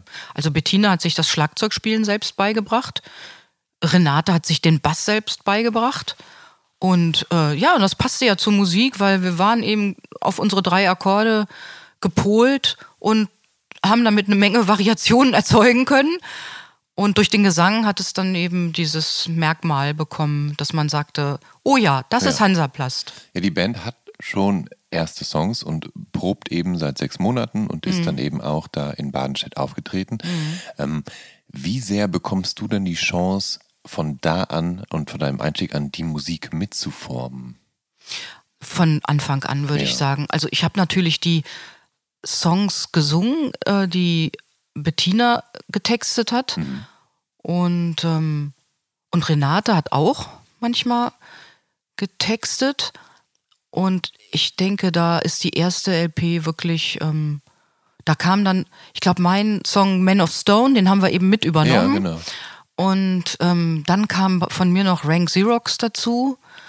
Und äh, pff, ja, was tun, wenn es brennt? Da, ach, irgendwie noch mehr. Ja. Fällt mir jetzt gerade nicht ein. Was ich ganz interessant finde, euer Debütalbum erscheint ja dann 1979 und ist namenlos oder, oder römisch 1, wie auch immer. Und ähm, auf dem Album, wie auch auf dem zweiten Album, da spielst du auch Saxophon. Wann hast denn du das gelernt oder hast du dir das mal eben so drauf geschafft? Ja, du hast ja gehört von Polystyrene, von X-Ray Ja. Specs und Ja. sie hat Saxophon Ja, gespielt. ja. Und da ich ja vorher gesagt habe, ich habe nie, nie Vorbilder gehabt, war schon Polly mein erstes Vorbild. Ja, ja. Und ich habe dann mir ein Saxophon gekauft und habe es dann einfach gelernt. Also so, so neben, also einfach so. Ich habe es einfach gespielt. Mhm. Ja. ja. Und eure Auftritte, die sind, die sind wild. Und Ja. du bist nicht mal 20. Du gehst aber richtig schön steil auf der Bühne. Woher hast du damals dieses Selbstbewusstsein genommen, dich so zu inszenieren, wie du, wie man dich da so auf der Bühne kennt? Als das junge, wilde Punkmädchen mit den, ja, kurzen Haaren und, Ja, vielleicht ist das sogar eine Folge dieses, äh, wenn man ständig um sich selbst kreist, was ich ja jetzt im Nachhinein, Ja. wenn ich mich so als jungen Menschen sehe, war ich ja nun doch immer irgendwie in, ja, so die, hatte ich diese Niedergeschlagenheit oder war irgendwie, fühlte mich eben anders und vielleicht ist das sogar die Möglichkeit für mich gewesen, endlich mal aus mir selbst rauszukommen und auch so ein paar, also gute wie auch sehr negative Erfahrungen tatsächlich auch rauszuschreien, wie ich das bei Polystyrene gesehen hatte. Dass es überhaupt möglich ist, dass das überhaupt geht, dass ich das kann. Und das habe ich auf der Bühne äh, sofort gemerkt und habe auch gemerkt, dass mir alles andere dann total egal ist, weil ich da ganz bei mir selbst bin. Ja. Auch ein Gefühl, was ich so vorher noch gar nicht kannte. deine Art zu singen, die ist selbstbewusst und die ist mal, mal schrill und mal exaltiert und immer ausdrucksstark. Und man hat dich gerne mit Nina Hagen mal verglichen. Und du siehst diesen Vergleich gar nicht. Du kannst das gar nicht so richtig nachvollziehen. Aber Nina Hagen hat natürlich mit ihrem 1978er Debütalbum mit der Nina Hagen Band eigentlich, naja, vorgelegt, wie Punk mit Sängerin aus der BRD klingen kann. Hattest du von ihr mitbekommen? Also wusstest du, dass sie, dass sie existiert und dass sie da so eine, naja, Punk, Punk-ähnliche Band hat? Ja, also wie gesagt, keine Social Media, kein nix. Es Ja. gab äh, Radio und so weiter. Und habe ich natürlich auch die Nina Hagen Band im Radio gehört und fand ich auch gut. Ich fand auch Nina Hagen gut. Aber die Art zu singen war mir zu exaltiert. Also ich spreche jetzt nicht über die Person Nina Hagen, sondern wirklich, weil ich eben immer so viel höre und, Ja. und, und der Gesang mir so wichtig ist, war es mir so ein, ein Ticken too much. Too much. Und die Band war für mich ja keine Punkband, sondern das war eine Rockband. Und ich habe mich ja sozusagen einer Punkbewegung zugehörig gefühlt. Also Ja. ich war ja in dieser Bewegung drin und das waren einfach für mich keine Punks. Aber Nina Hagen fand ich trotzdem toll, weil sie deutsche Texte gesungen hat, weil sie sich anders angezogen hat. Ich hatte manchmal das Gefühl, sie passte nicht so ganz zu ihrer Band. Ja. Ne? Ähm, kannst du denn benennen, an wem sich Hansaplast damals vielleicht zum Teil auch orientiert hatten? Also gab es Bands, die euch beeindruckt hatten, die euch entflammt haben, wo ihr dachtet, Mensch, was die machen, ist ganz cool. Können wir sowas nicht irgendwie quasi in, integrieren in unseren Sound? Also gab es auch Vorbilder für euch? Ja, ähm, da habe ich, denke ich, schon meine englischen Einflüsse so mit reingebracht, dass Ja. ich dann, das, das hört man den LPs ja auch ganz deutlich an, die Entwicklung. Das geht ja dann mehr zum halligen, düsteren, so ein bisschen wird's noch anders. Und da habe ich natürlich dann mehr so davon reingebracht, was ich in England dann noch so kannte, was weiß ich, Killing Joke, äh, ich glaube Joy Division kam dann auch. Ich fand natürlich Susie and the Banshees auch ganz gut. Ja. Wobei Susi wieder so, so herrlich unnahbar war. Äh, insofern wusste ich, also ich würde nie eine, eine Susi werden. Ja. So für mich, ich habe mich so dann eben versucht zu orientieren. Mhm. Und ähm, das Goth-mäßige gefiel mir eben sehr gut. Aber ich hatte nicht dieses ähm, ganz Künstliche. Also das, Ja. das war ich irgendwie Ja. nicht. Und deshalb habe ich irgendwie, oder haben wir als Band versucht, unseren eigenen Stil beizubehalten. Ja. Und letztendlich ging es dann nach drei äh, Alben ja auch von den Stilrichtungen her, ich glaube, was wir alle gut gefunden haben, so etwas auseinander. Mhm. Also jeder hatte dann, fand dann andere Einflüsse gut. Und ähm, das war dann auch schon eine bewusste Entscheidung nach drei Alben zu sagen, okay, diese Punkbewegung, so wie wir sie gut fanden, Ja. äh, fällt jetzt auseinander. Haben viele Bands eigentlich 83 auch gedacht. Ja. 83, 84. Deshalb ähm, war es dann auch vorbei. Wie seid ihr 1980, 1980 eigentlich im Rockpalast gelandet? Also wovon es ja übrigens seit 2021 dann auch eine DVD-Veröffentlichung gibt, DVD-Veröffentlichung gibt, aber das ist ja, ist ja schon was Besonderes, ne? dass der Rockpalast bei so einer in Anführungsstrichen kleinen Punkband, die gerade ihr Debütalbum auch noch independent veröffentlicht hat, äh, ge gefragt wird. Also ich Ja. meine, zu der Zeit waren ja alle Rockgrößen im Rockpalast. Wer eigentlich da die Fäden gezogen hat, weiß ich nicht, aber wir hatten ja unser eigenes Label, das No Fun Label. Mhm. Ähm, da gibt's jetzt ja übrigens auch ein Buch, wie der Punk nach Hannover kam, was Ja. ich gestern hier mit vorgestellt habe. Ja. Und ähm, da hat einer der, ich sag's jetzt mal Älteren, denke ich, die Fäden gezogen. Ja. Jedenfalls hieß es, wir haben, oder es, wir sind einfach angefragt worden und dann haben wir gesagt, ja, wir machen's. Und ich meine, wir waren eine der ersten Punkbands da im Rockpalast. Und das hat schon ziemlich für Aufruhr gesorgt, weil da auch alle gesessen haben. Und wir, also beziehungsweise ich habe dann durch die Hintertür ganz viele Fans reingelassen. Ja. Und die haben dann echt so eine Randale gemacht auf eine super tolle Art und Weise, kamen da Ja. mit Fahnen und vorbereitet auf die Ja. Bühne und ich dachte, mein Gott, was ist denn jetzt hier Ja. los? Es war so klasse und dann habe ich noch meine Mutter gegrüßt, damit sie sieht, äh, es ist äh, was aus ihr geworden, aus, äh, aus dem aus der Tochter. Nein, das war das war dann sehr toll, eine sehr äh, Spaß und spaßige Zeit. Und eines der ersten Konzerte, die du mit Hansaplast gespielt hast, ähm, also du warst noch nicht so lange in der Band, ist in der Hamburger Markthalle. In der Markthalle, genau. Mit den Düsseldorfer Bands Mail, Mittagspause und Duff. Und Mhm. das ist ja aus, gerade aus heutiger Sicht ein legendäres Line-up. Wie erinnerst du dich an den Abend? Ja, da muss ich noch mal gestern Abend bemühen. Ja. Ich habe gestern Robert Görl getroffen. Ja. Und wir haben uns die Hand geschüttelt Ja. und mit seinem lieblichen fränkischen Akzent äh, ähm, hat er erzählt und ich habe ein bisschen erzählt und dann haben wir eigentlich festgestellt, wir haben alles vergessen. Und dann haben wir uns wieder verabschiedet. Das heißt, es war ein guter Abend. Es war ein super Abend, ja.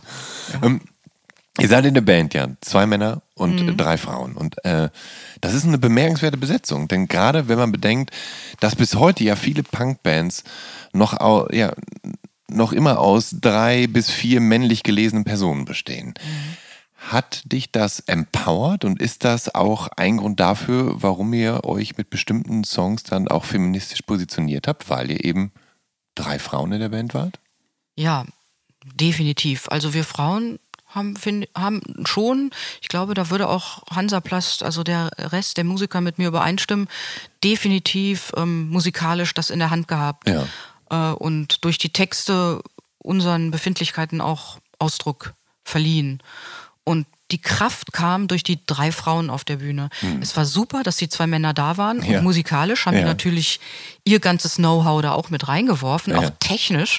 Weil wenn man das alles selbst macht, ist ja klar, ne? jeder hat wirklich so seine Expertise reingebracht. Ähm, was finde ich auch männlich und weibliche Bands total auszeichnet, ist, dass wirklich ja jeder so aus äh, seiner Sozialisation alles so einbringen kann. Ja. Also ich bin ein großer Fan von gemischten Bands. Ja. Ja, aber das war empowernd für uns und ich glaube auch empowernd für die, die äh, zugehört haben. Wobei ich sagen muss, es waren natürlich viel mehr Männer als Frauen im Publikum. Aber die Frauen, die da waren, die fanden es auch toll. Das haben wir auch mitgekriegt. Die haben es auch irgendwie bis vor die Bühne geschafft. Aber es war ja oft auch einfach ähm, gewaltvoll auf eine lustvolle Art, wenn man bei einem Punkkonzert war. Ja. Also Ja. es wurde gepogot, so dass, dass es dann auch schon mal Verletzte gab, also es, die Leute liegen geblieben sind. Und du hast aber auch irgendwann gelernt, dass der Dialog wichtig ist. Ja, und wenn dann so ja. Ausziehen, Ausziehen-Sprüche kommen, Ja, dass du dann- dann auch direkt. Äh, Da konnte ich direkt zurückgeben. Also da hatte ich keine Scheu. Manchmal denke ich, meine Mutter ist ja aus Berlin. Und vielleicht ist so ein bisschen von der Berliner Schnauze noch bei mir hängen geblieben. Im Mai 1980, da erscheinen du, Bettina und Bassistin Renate äh, auf dem Cover des Sounds Magazins. Mhm. Und dessen Kritiker waren damals ja gefürchtet und hatten noch eben die volle Macht der Gatekeeper. Wie war das, dort auf dem Cover zu landen, unter der, na, zugegebenermaßen auch beschränkten Überschrift Frauen machen Musik? Ja, wenn man da, das ist eben der Unterschied, wenn man von heute drauf guckt, dann, dann sieht man den gesellschaftlichen Kontext. Das habe ich in meinen jungen Jahren damals einfach nicht getan. Ich glaube, Bettina und äh, Renate oder die anderen schon eher, die das auch politisch irgendwie und feministisch viel mehr eingeordnet haben.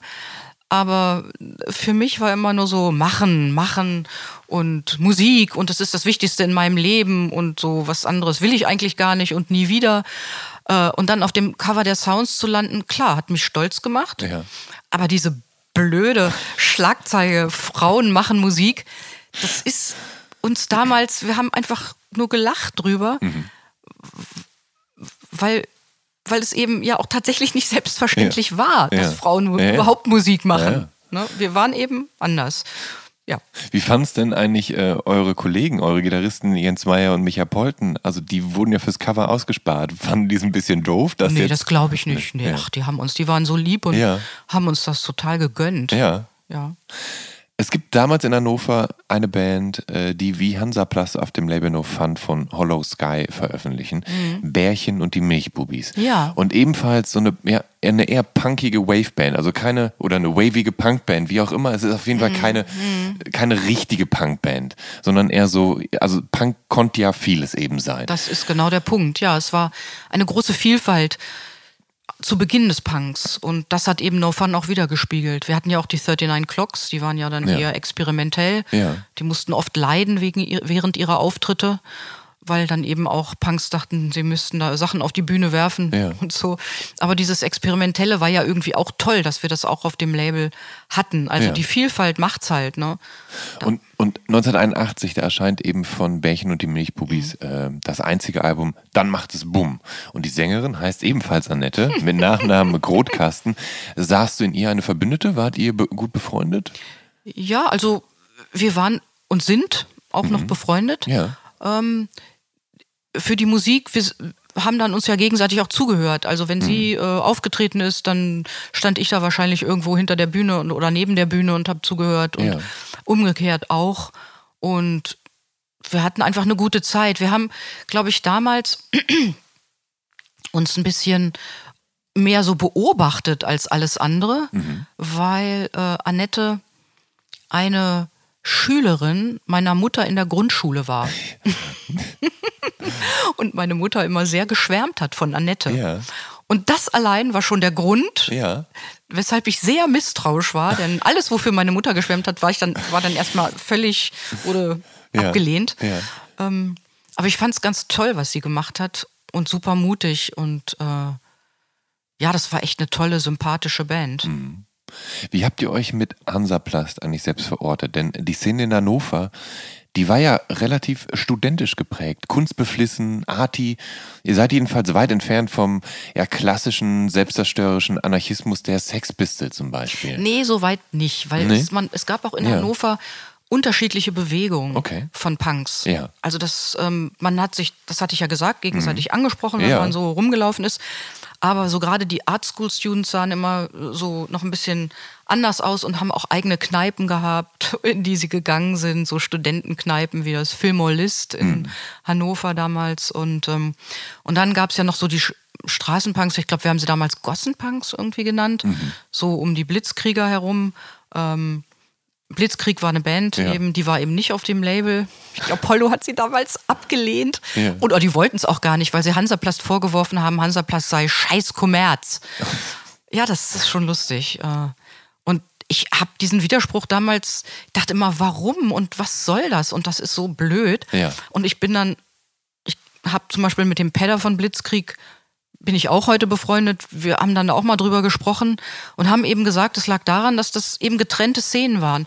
Und das hatte dann auch vielleicht ein bisschen was mit dem Alter zu tun. Die anderen waren halt mehr in der studentischen äh, Szene, die dann Punks geworden sind.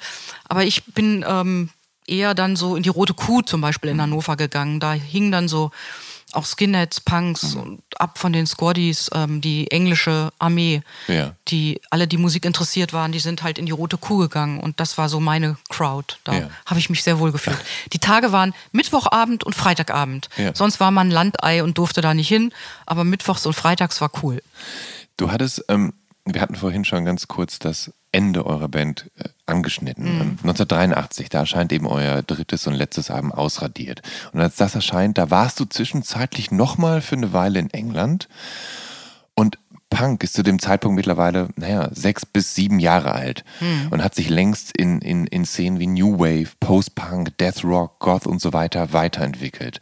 Und auch auf eurem dritten Album gibt's davon ja eine Menge Anleihen. Du selbst beschreibst dich auch als Punk mit leichtem Hang zur Melancholie. Und du bist jetzt in deinen Zwanzigern und du hörst sehr gerne Susie and the Banshees zum Beispiel. War für dich zu dem Zeitpunkt Punk einfach auserzählt oder für euch alle in der Band? Ähm, ja, wahrscheinlich sogar für uns alle. So wie wir Punk verstanden haben.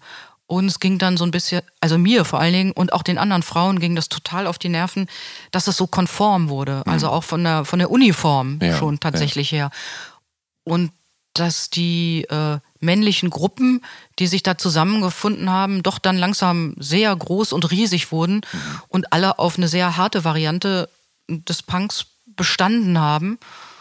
Und das war so nicht unsers. Ähm, dieser amerikanische Punk, der dann auch so rüberkam. Ja, also insofern auserzählt ist wahrscheinlich das richtige Wort. Ja. Ähm, es heißt ja im Internet ganz lapidar, nachdem Annette Benjamin heiratete und aus der Band ausstieg, lösten sich Hansaplast auf. Aber wie sah das aus und warum hast du, wildes Punkmädchen mit Anfang 20 schon geheiratet? Widerspricht das nicht diesem gegen das Establishment sein eigentlich? Naja, das war für mich damals kein Widerspruch. Denn ich denke mal, früher war mir klar, dass ich mich irgendwo verankern muss. Also ich brauchte eine Sicherheit. Und ich habe darüber auch in Songs ironisch gesungen. So, so viel Sicherheit und so. Und ich habe letztendlich ironische Texte über etwas gemacht, mit dem ich mich sehr beschäftigt habe, nämlich wo verankere ich mich? Wo kriege ich endlich mal so ein bisschen Ausgeglichenheit her und ähm, ja, Rituale, die, die, die für mich passen, Regeln, die für mich passen. Und, ähm, und insofern war das für mich dann äußerst attraktiv. Ich war dann zu der Zeit gerade wieder in England. Da habe ich dann einen Engländer kennengelernt und ähm, der kam als potenzieller Heiratskandidat dann mit rüber. Und irgendwie war das in meiner Generation auch gar nicht so unüblich, ja, mit dem Heiraten überhaupt. Das ist ja jetzt, dass das alles sehr spät ist und man sich sehr viele Gedanken macht, ist es der Partner fürs Leben oder nicht. Ja. Das war aber in meiner Generation nicht wirklich so. Mhm. Also unsere Schlagzeugerin Bettina hat ja auch schon ein Kind gehabt. Da haben Ja. wir ja dann eben pausiert. Und Ja. Mhm. das war ja auch eine Zeit, in der ich wieder in England war. Aber diese Pause war ja schon sehr lang. Ähm, sie hat ja auch geheiratet Also das war, diese Sache, die Bettina gemacht hat, hat mich schon sehr beeinflusst und ich dachte, vielleicht tut dir das gut, vielleicht ist das richtig für dich. Und deshalb habe ich es einfach gemacht. Ja. Mal wieder. Ja. ähm, nach dem Ende von Hansaplast, da verliert sich so ein wenig, so so ein bisschen deine Spur. Du lebst bis 1988 in Hannover, danach drei Jahre in Frankreich, bis du 1991 wieder nach Hannover ziehst. Was hast du getrieben in dieser Zeit? Also ich weiß nur, dass du, ja, nach und nach drei Töchter in die Welt gesetzt hast. Ja, das ist eine tolle Leistung, meistens mit einem Mann verbunden. Ähm, in meinem Fall war es so, dass gerade bei der ersten Tochter der Mann abspenstig geworden ist und ich mich dann alleine durchschlagen äh, musste. Ja, Und das ist mir sehr, sehr schwer gefallen. Ich war komplett überfordert Ja. mit dem Kind, Ja. mit dem Baby erstmal und, und habe gedacht, das ist, also das ist noch eine sehr umwälzende Erfahrung in deinem Leben, die du hier gerade machst. Ja. Und Punk musste etwas zur Seite gelegt werden. klar. Und jeder, der eben Kinder hat, der kann das, glaube ich, komplett nachvollziehen. Man Absolut. ahnt einfach nicht, was auf einen zukommt. Ähm, und wenn man das dann noch alleine macht ähm, und auch gar nicht so Unterstützung hat, dann dreht man ziemlich am Rad. Ähm, genau, die Ehe ging dann in die Brüche. Und ich hatte dann die glorreiche Idee, dass ich noch was aus meinem Leben weitermachen müsste, weil es war, Geld war immer noch knapp und Ja. es war überhaupt keine Option für mich zu Hause zu sitzen. Und statt dann vielleicht zu sagen, ich möchte wieder in einer Band spielen, ich suche mir vielleicht Leute und gehe dann wieder in die Musik, hab ich gedacht, das, das passt nicht, weil wie soll ich es machen? Ich kann das Kind ja schlecht mitnehmen und, und irgendwie war das äh, für mich in dem Moment keine Möglichkeit und ich dachte, ich muss eben für, für meine eigene persönliche Sicherheit, für mein Fortkommen noch irgendwas lernen und habe dann eben eine Ausbildung angefangen als Bürokaufmann. Hatte Peter Heiners nicht auch? Ich glaube, der hat das auch gemacht. Ich Oder später in seinem Leben, irgendwie Ja. so. Also es erschien mir logisch, ich hatte damals, um Geld zu verdienen, auf Messen gejobbt. Mhm. Ähm, immer so zwischendurch. Hannover hat ja eine sehr große, ein sehr großes Ja. Messegelände, eins der größten der Welt. Ja. Und ähm, da habe ich dann meinen späteren Arbeitgeber kennengelernt, weil ich für den gearbeitet hatte. Und der hat dann gesagt, ähm, Frau Benjamin, wenn Sie einmal wegen Ihres Kindes fehlen, schmeiße ich Sie raus. Das Oh, das ist aber war der. Ton der Zeit, war auch einfach so üblich und ich dachte, okay, jetzt muss ich mal meine Klappe halten, weil ich will verdammt nochmal diese Ausbildung machen und will sie auch zu Ende machen. Und mit Hilfe meiner Mutter dann habe ich es geschafft, diese Ausbildung auch zu machen, weil eben Mutter und Tante Ja. wechselseitig auf meine süße Tochter aufgepasst haben. Ja. Was ich damit sagen will, es ist im Grunde genommen so ein Kampf. Und da war die Musik wirklich dann an zweiter Stelle. Klar. Ähm, sie ist aber nie ganz weg gewesen. Ja. Ich musste mir bloß genau überlegen, wann fange ich wieder an und wann steige ich wieder ein. Hm. Und das sollte dann auch was Richtiges und was Gutes sein. Und das hat dann leider 35 Jahre gedauert. Zwischendurch habe ich klassische Musik gemacht und bin auch damit aufgetreten. Ja. Ja. Da komme ich gleich noch zu. Deine Töchter sind mittlerweile alle erwachsene Frauen. Ja, ja. Die älteste hat, glaube ich, Mathematik studiert. Nee, die mittlere. Die mittlere, okay. Was ja eigentlich komplett rebellisch ist gegen ja, die. Punkwunde. Ja. Mathe und theoretische Physik. Wow. Ja. Und ähm, das heißt, die, die äh, zweite und dritte Tochter sind mit einem, mit einem anderen Lebenspartner. Die, die zweite und dritte, genau. Ja. Und ähm, die erste ist noch etwas älter als die anderen beiden. Ja, ja. ja. Und äh, ist das so, ähm, interessieren sich deine Töchter für deine musikalische Vergangenheit und auch jetzt deine Gegenwart? meine Töchter sind immer an dem interessiert, was ihre Mutter macht. Und ich bin interessiert daran, was meine Töchter Ja. machen. Und damit äh, kann man es eigentlich so stehen lassen, Ja. ja. weil sie haben ihre Musikszenen Mhm. und ich will da gar nicht reinreden Ja. oder sie irgendwie beeinflussen. Und das hätte ich sowieso nie gemacht. Und sie wiederum lassen mich an ihrer Musik teilhaben. Ja, genau. Geben sie dir so musikalische Impulse Ja, immer wieder? Also gibt es ja, so Dinge, die, ja, du, ja. die du dann äh, kennenlernst? Ja, also zum Beispiel diese Idee, äh, eine EP zu machen, fünf Songs, jetzt mit den Benjamins. Ja. Das kommt zum Beispiel von meiner jüngsten Tochter, die sagt, also, ach, ein Mama, ein Album, macht euch nicht so einen Stress, hört eh keiner. Ja. ja. Da hat sie nicht ganz unrecht, also Ja, in diesen ich- Zeiten. Ja, Ja. und ähm, da, das war für mich ein, einfach ein wichtiger Anstoß, mal darüber nachzudenken, Mhm. Ja. ob das möglich ist, so zu arbeiten. Und dann habe ich das der Band unterbreitet und äh, die haben das, fanden das gut. Und Musik bleibt immer ein Teil in deinem Leben, auch nach Hansaplast. Und ähm, du, du hörst nach wie vor Musik, du, du hörst The Fall, Ecstasy, Madness, UB40, The Selector, Depeche Mode, Eurythmics, alles übrigens äh, britische Bands. Ja, Ähm, ja. Hm. Du hattest natürlich damals eine gute Verbindung nach England. Du hattest äh, Mhm. zunächst ja einen, einen Briten an deiner Seite, den du geheiratet hast. Mhm. Aber ist das auch so, dass du, keine Ahnung, dass du den NMI abonniert hattest oder dass du John Peels Radiosendungen Ja, gehört John hast? Peel oder habe ich gehört, genau. Ja. John Peel Ja. habe ich tatsächlich gehört. Der hat ja auch Hansaplast gespielt. Also Ja, ja. Da, das war, da war ich ganz scharf drauf. Ich habe ihn angeschrieben. Ja, Das, äh, ja, das. du, du hast tatsächlich John Peel angeschrieben Ja. und ihm dann eine, eine. Platte zukommen lassen? Klar, Ja. ja, das, das lief ja damals nicht anders. ja. Und wir hatten ja keine Plattenfirma, Ja. also habe ich ihm das zukommen lassen und dann, also was für eine Gnade, der Ja. spielt dann irgendwie, was war denn das? Das war nicht Menschen, doch vielleicht war es sogar Menschenfresser, also was von der dritten LP auf Ja. jeden Fall. Wusstest du, wann Sag er das Roma? spielt? Also hast du sogar dann äh, vor dem Radio sitzen können, als er euch gespielt hat, der ja, legendäre ja, Peel? ja, ja, Ich habe also jede Sendung ja dann auch gehört. Ja. ja. Doch, da war ich tief verwurzelt. John Ja. Peel war toll. Einfach toll. Und die 80er bringen natürlich dann auch so mit, dass Synthi-Sounds Ja, sehr genau. angesagt werden und so weiter. Und das, äh, die magst du auch. Und du magst auch das androgyne Image zum Beispiel von jemandem wie Annie Lennox. Ja, genau. Hast du damals selbst so ein, so ein androgynes Image gepflegt? Also warst du quasi so ein, ja, ein, ein Kind deiner Zeit? Also ich habe nie auf besonders süß und so gemacht. Das Ja. war Ja, nicht mein Ding. Und das- deshalb ja. war ähm, Annie Lennox, fand ich halt deshalb toll, weil Ja. er sowas, sowas Männliches und Starkes auch auf der Bühne hatte. Ja. Und wieder diese einzigartige Stimme.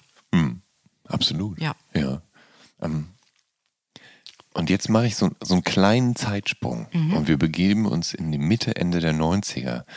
Und da gründest du mit den Kollegen während einer Firmenweihnachtsfeier eine Coverband.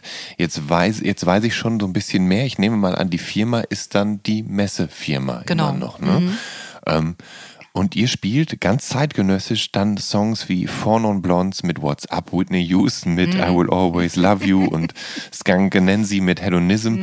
Wie war das? Was war das für, also, wussten die Kollegen, dass du früher Punksängerin warst? Kannten die deine Nein. Vergangenheit oder? Nein, das, das wussten die nicht. Ja. Und äh, oder irgendwann habe ich es ihnen erzählt. Ja. Doch, also ich muss es, das habe ich erzählt. Das war Ja. ja jetzt irgendwie auch dann kein Geheimnis. Ja. Aber das war, die kamen ja aus so ganz anderen Ecken, ganz andere Lebensgeschichten auch. Ja.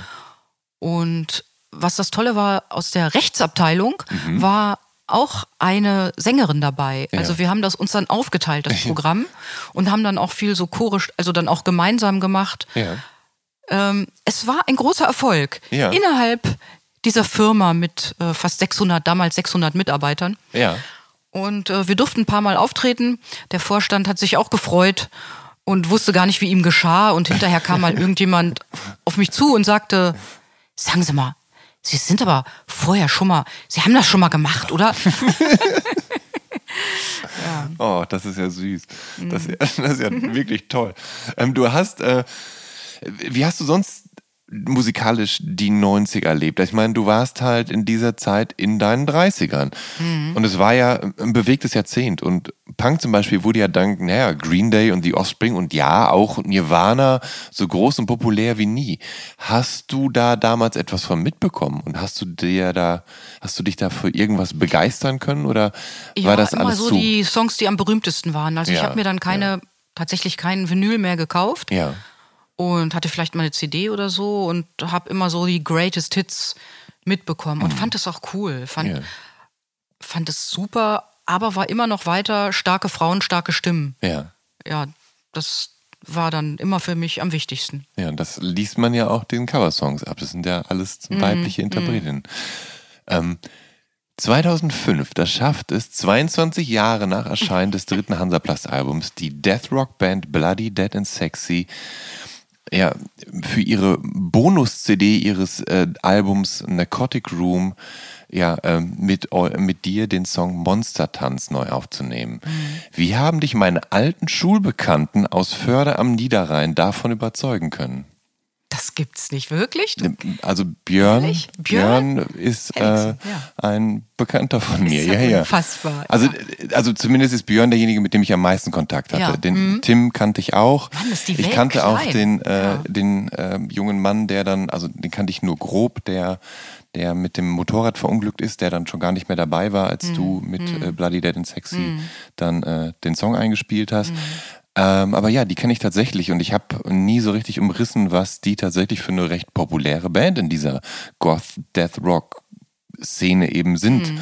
Und ich kann es halt, ich habe das nur mitgekriegt, dass Björn immer wieder auch auf Tour geht und dann tatsächlich auch in den USA auf Tour ist und so. Aber, wow, ja. aber genau, ich. Äh, ja. ja. also ähm, ich bin mit der Goth-Szene in Kontakt, so richtig in Kontakt gekommen durch meine äh, Tochter, die, die älteste.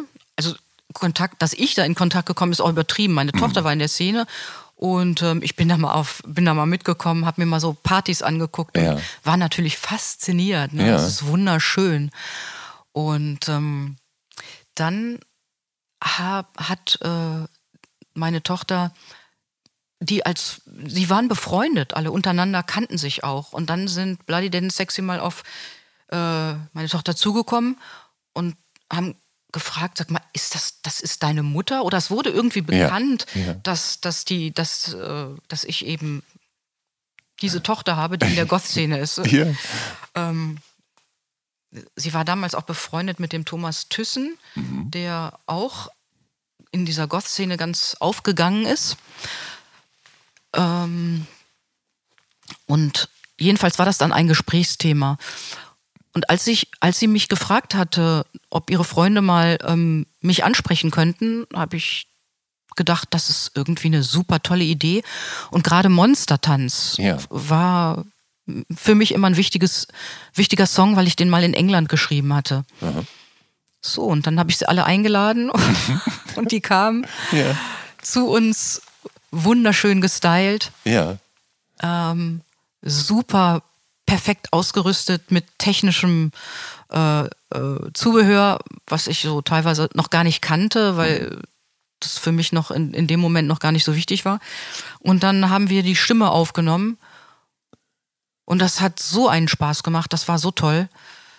Dann wurde, haben, hat der Sänger auch noch was irgendwie mit dem Chorus noch ein bisschen was mit reingesungen. Mhm. So, ich glaube, das hat so ein bisschen was in mir bewegt. So. Und dann sind sie nach Münster gekommen und ja. ich bin mit ihnen aufgetreten für diesen einen Song. Ah, okay. Und sozusagen undercover. Ah, das war auch klasse. Ah, das habe ich ja doch vermisst, ja. Aber es dauert trotzdem noch bis 2018 zum Beispiel, bis du dann äh, da ja, kommst du zusammen mit der Osnabrücker Punkband Razor Smiles beim ja. Höni Open Air nach 35 Jahren. Mhm. Da stehst du dann auf der Bühne und ähm, ihr spielt fünf Hansaplast-Songs. Mhm. 2019 habt ihr das dann nochmal wiederholt in Halle beim Salt City Punk Festival. Richtig. Und wie konnte dich die Band davon überzeugen, das mit, ja, das mit ihr durchzuziehen? Und, und halt, ist das, also ja, in, ist in all den Jahren niemand anderes auf die Idee gekommen, da mal anzuklopfen und, und zu fragen? Ich bin ja all die Jahre nicht wirklich öffentlich gewesen. Ja, ja, das stimmt. Und das kam natürlich durch das Höni Punk Festival verstärkt. Ja.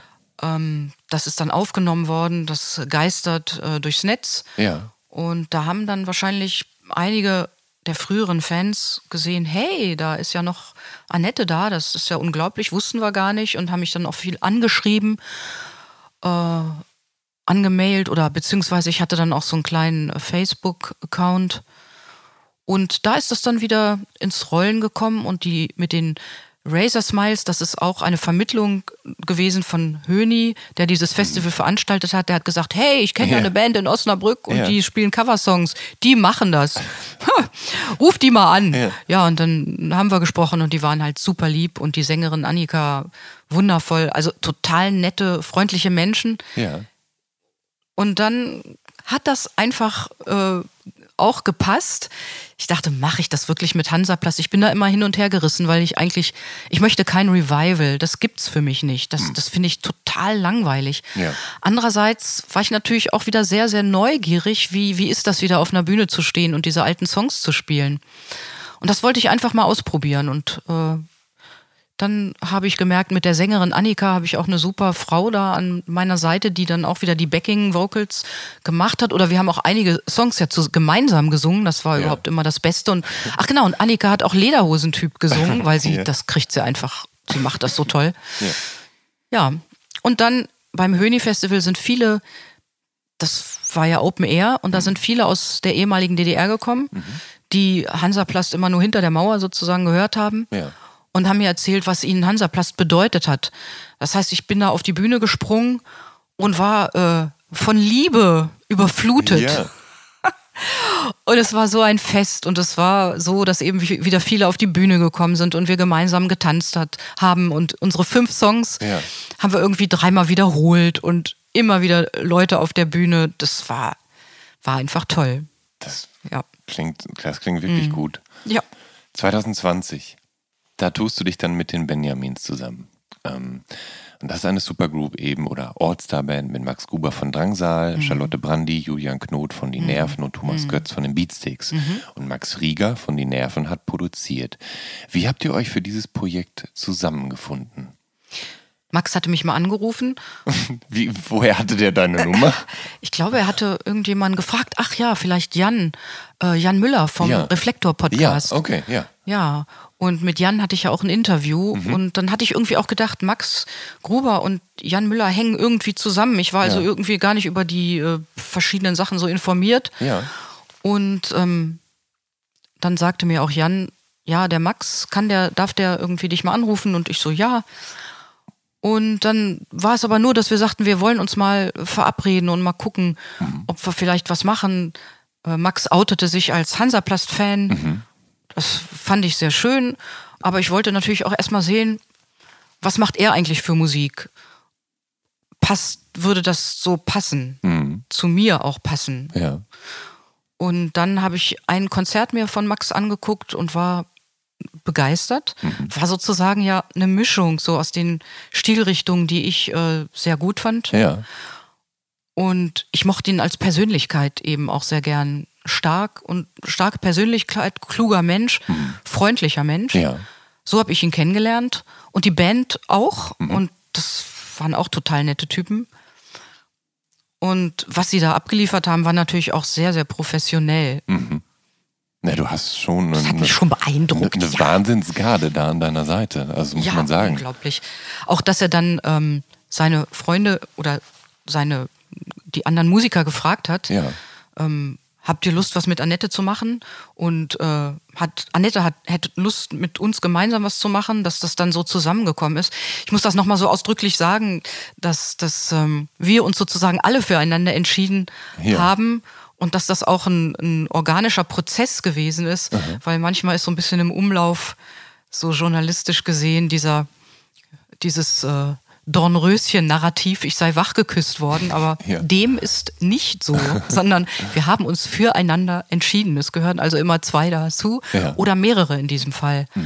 Und das war eine ganz interessante und spannende Entwicklung, denn als wir uns das erste Mal getroffen haben, alle wussten wir ja nicht, wird daraus jetzt was entstehen, machen wir es einfach mal so, habe ich mir gedacht. Ja. Und gucken wir mal, was passiert. Wir haben so zur Auflockerung Rock'n'Roll Freitag gespielt, damit wir miteinander warm werden. Mhm. Ja. Und dann hatte ich Textskizzen mitgebracht und hatte sogar meine Gitarre mit und ein bisschen was vorgespielt, so alles sehr rudimentär. Mhm.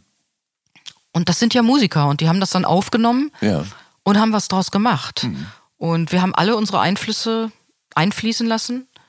Ähm, am, Anwa am Anfang war Konrad Bettcher noch dabei, Mhm. ähm, am, am Keyboard. Der hat auch da kreativen Input gegeben. Sehr netter Mensch auch. Und der war dann aber anders beschäftigt und so hatten wir eine Zeit lang keinen Keyboarder und haben dann Charlotte Brandy Mhm. angesprochen. Und die äh, wunderbare Char Charlotte, die eben dann auch eingestiegen ist und mit ihren Synthi-Klängen Ja. Alles äh, nochmal zum Strahlen gebracht hat. Und die, die dir auch dieses klassische weibliche Backing auch noch Ja. mitgeliefert hat, Ja. ne, was du eigentlich immer hattest in ja, ja, Karriere. ja. Und hast du gehört, aus Liebe, der Anfang, dieser Ja. schöne Anfang. Aha, ein Traum. Aha.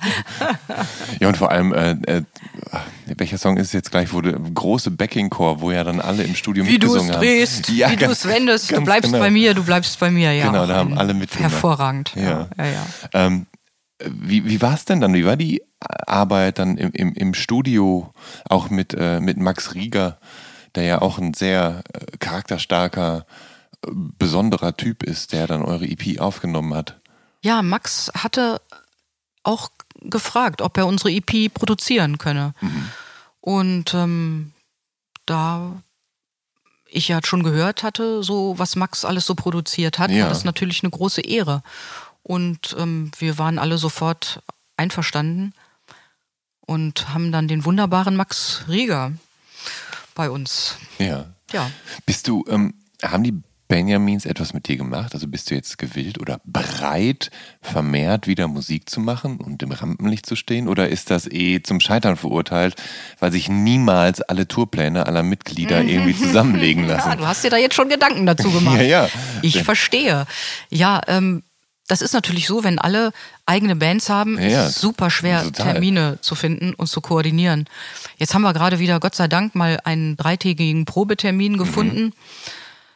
Anfang August. Und ähm, ja, wir müssen einfach sehen, wie es sich entwickelt. Ja. Das, das bleibt spannend. Hm. Vielleicht gibt es ja eines Tages eine, eine ganz exklusive Show. Ah, Das eine doch was. exklusive Show, das wäre super. Genau. Ja, da haben wir alle Lust zu. Wir wollen das alle unbedingt machen. Mhm. Und es muss dann einfach auch alles passen und stimmen. Und ähm, ja, das wird natürlich super.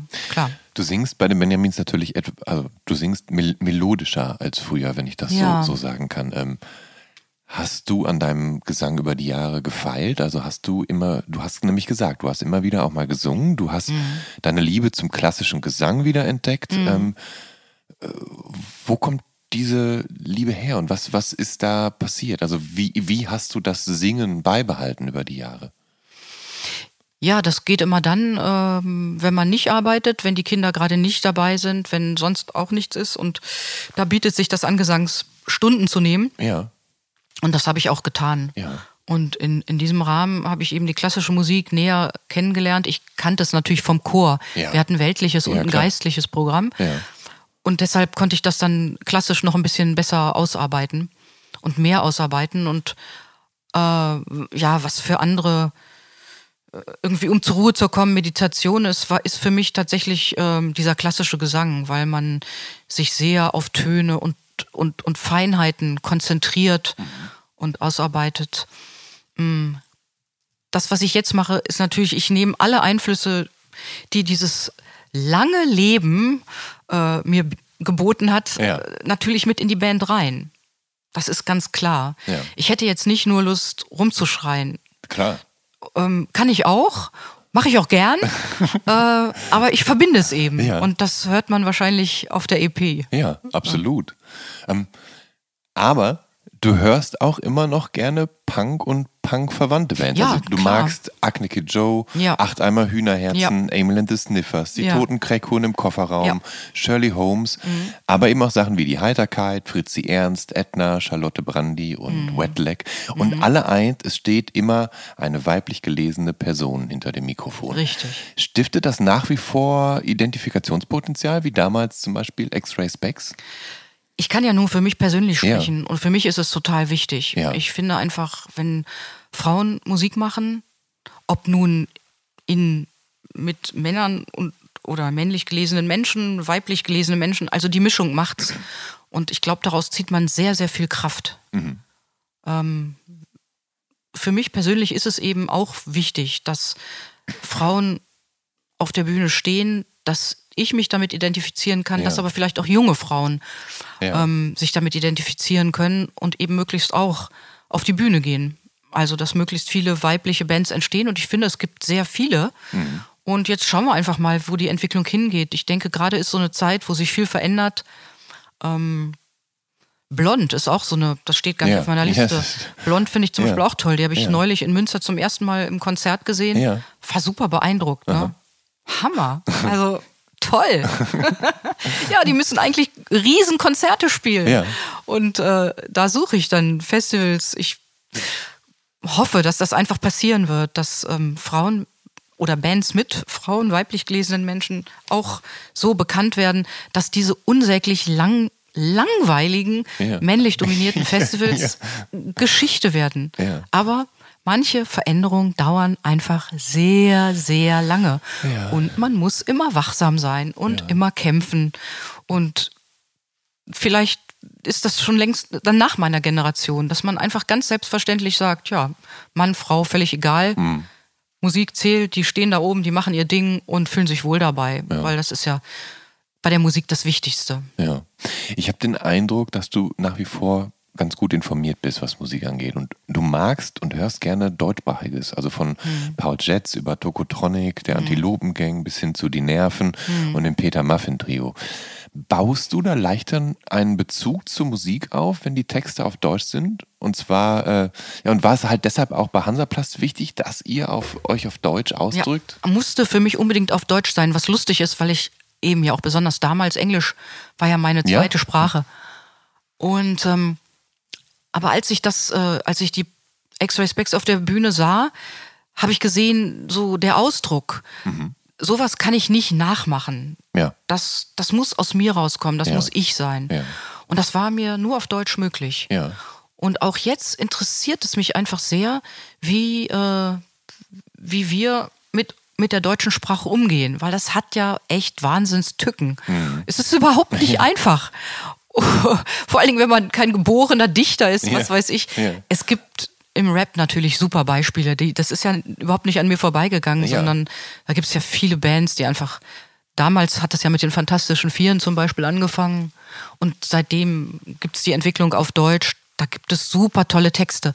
Aber es ist mir oft zu textlastig. Mhm. Ja. Ich habe dann irgendwann keine Lust mehr zuzuhören. So, das ist dann zu viel Deutsch, dann zu große Portionen. Ja, das, Mag ich nicht. Ja, ja vor allem muss man, also man muss ja auch bei textlastigem Rap wirklich aufpassen wie so ein Flitzebogen, um Ja. das auch alles zu verstehen Ja, ja. und auch die ganzen Wortwitze zu checken. Und wenn du noch über den einen Wortwitz schmunzelst, Genau. dann ist der nächste schon abgefahren ja, worden. Also ja, Ist ja, ja, ja. Ähm, aber ähm, da ist dann immer noch Musik aus England und in diesem Fall auch aus Irland. Du magst nämlich die Sleaford Mods sehr gerne und die Fontaines DC Ja. eben aus Irland. Ja. Und es gibt seit einigen Jahren ja so eine, ja, eine große Szene an Bands von dort, die so, naja, Post-Punk geschimpft werden Mhm. und die zum Teil dann den Spirit der frühen 80er mitbringen. Mhm. Hat dich diese musikalische Bewegung angefixt? Weißt du so, wo, worauf Ja, ich... ja, das ist vom Energielevel her passt Ja. es auf jeden Fall. Und dann aber, ich wiederhole mich, Ja.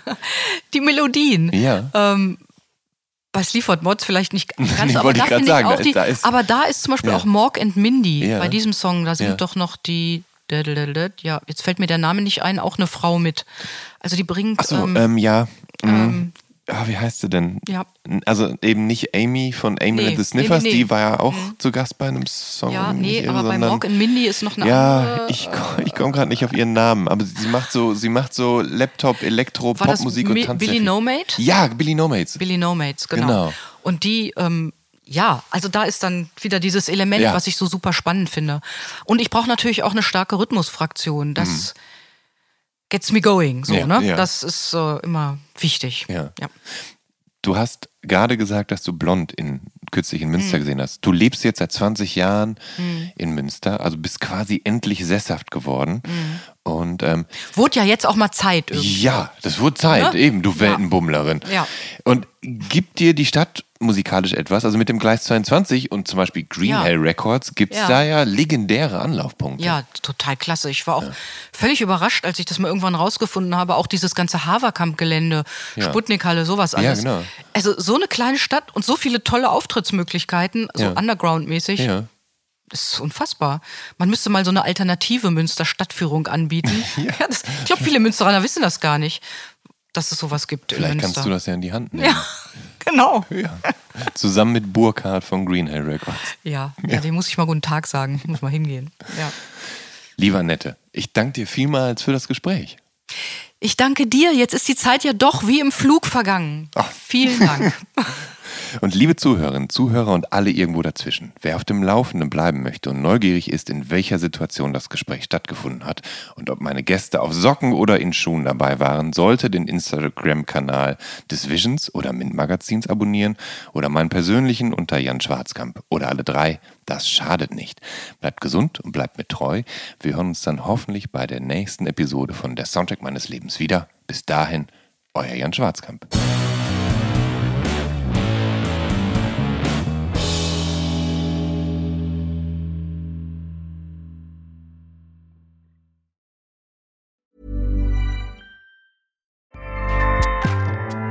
ACAST powers the world's best podcasts. Here's a show that we recommend.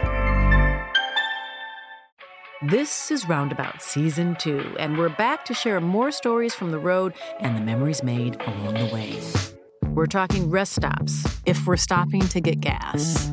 You will be timed. you will be for sure. Misguided plans, I grew up in the city, so I have like, you know, a healthy fear of real extreme darkness. this was like wilderness. a lot of laughs, Y'all weird, but you, yeah, you, you were different. Like you were real different, bro. I can't really put my finger on it. and so much more. Just goes to show that unexpected things sometimes are the best when it comes to a road trip. Roundabout Season 2, presented by Nissan, is live now with new episodes rolling out every Thursday. Listen and subscribe wherever you get your podcasts.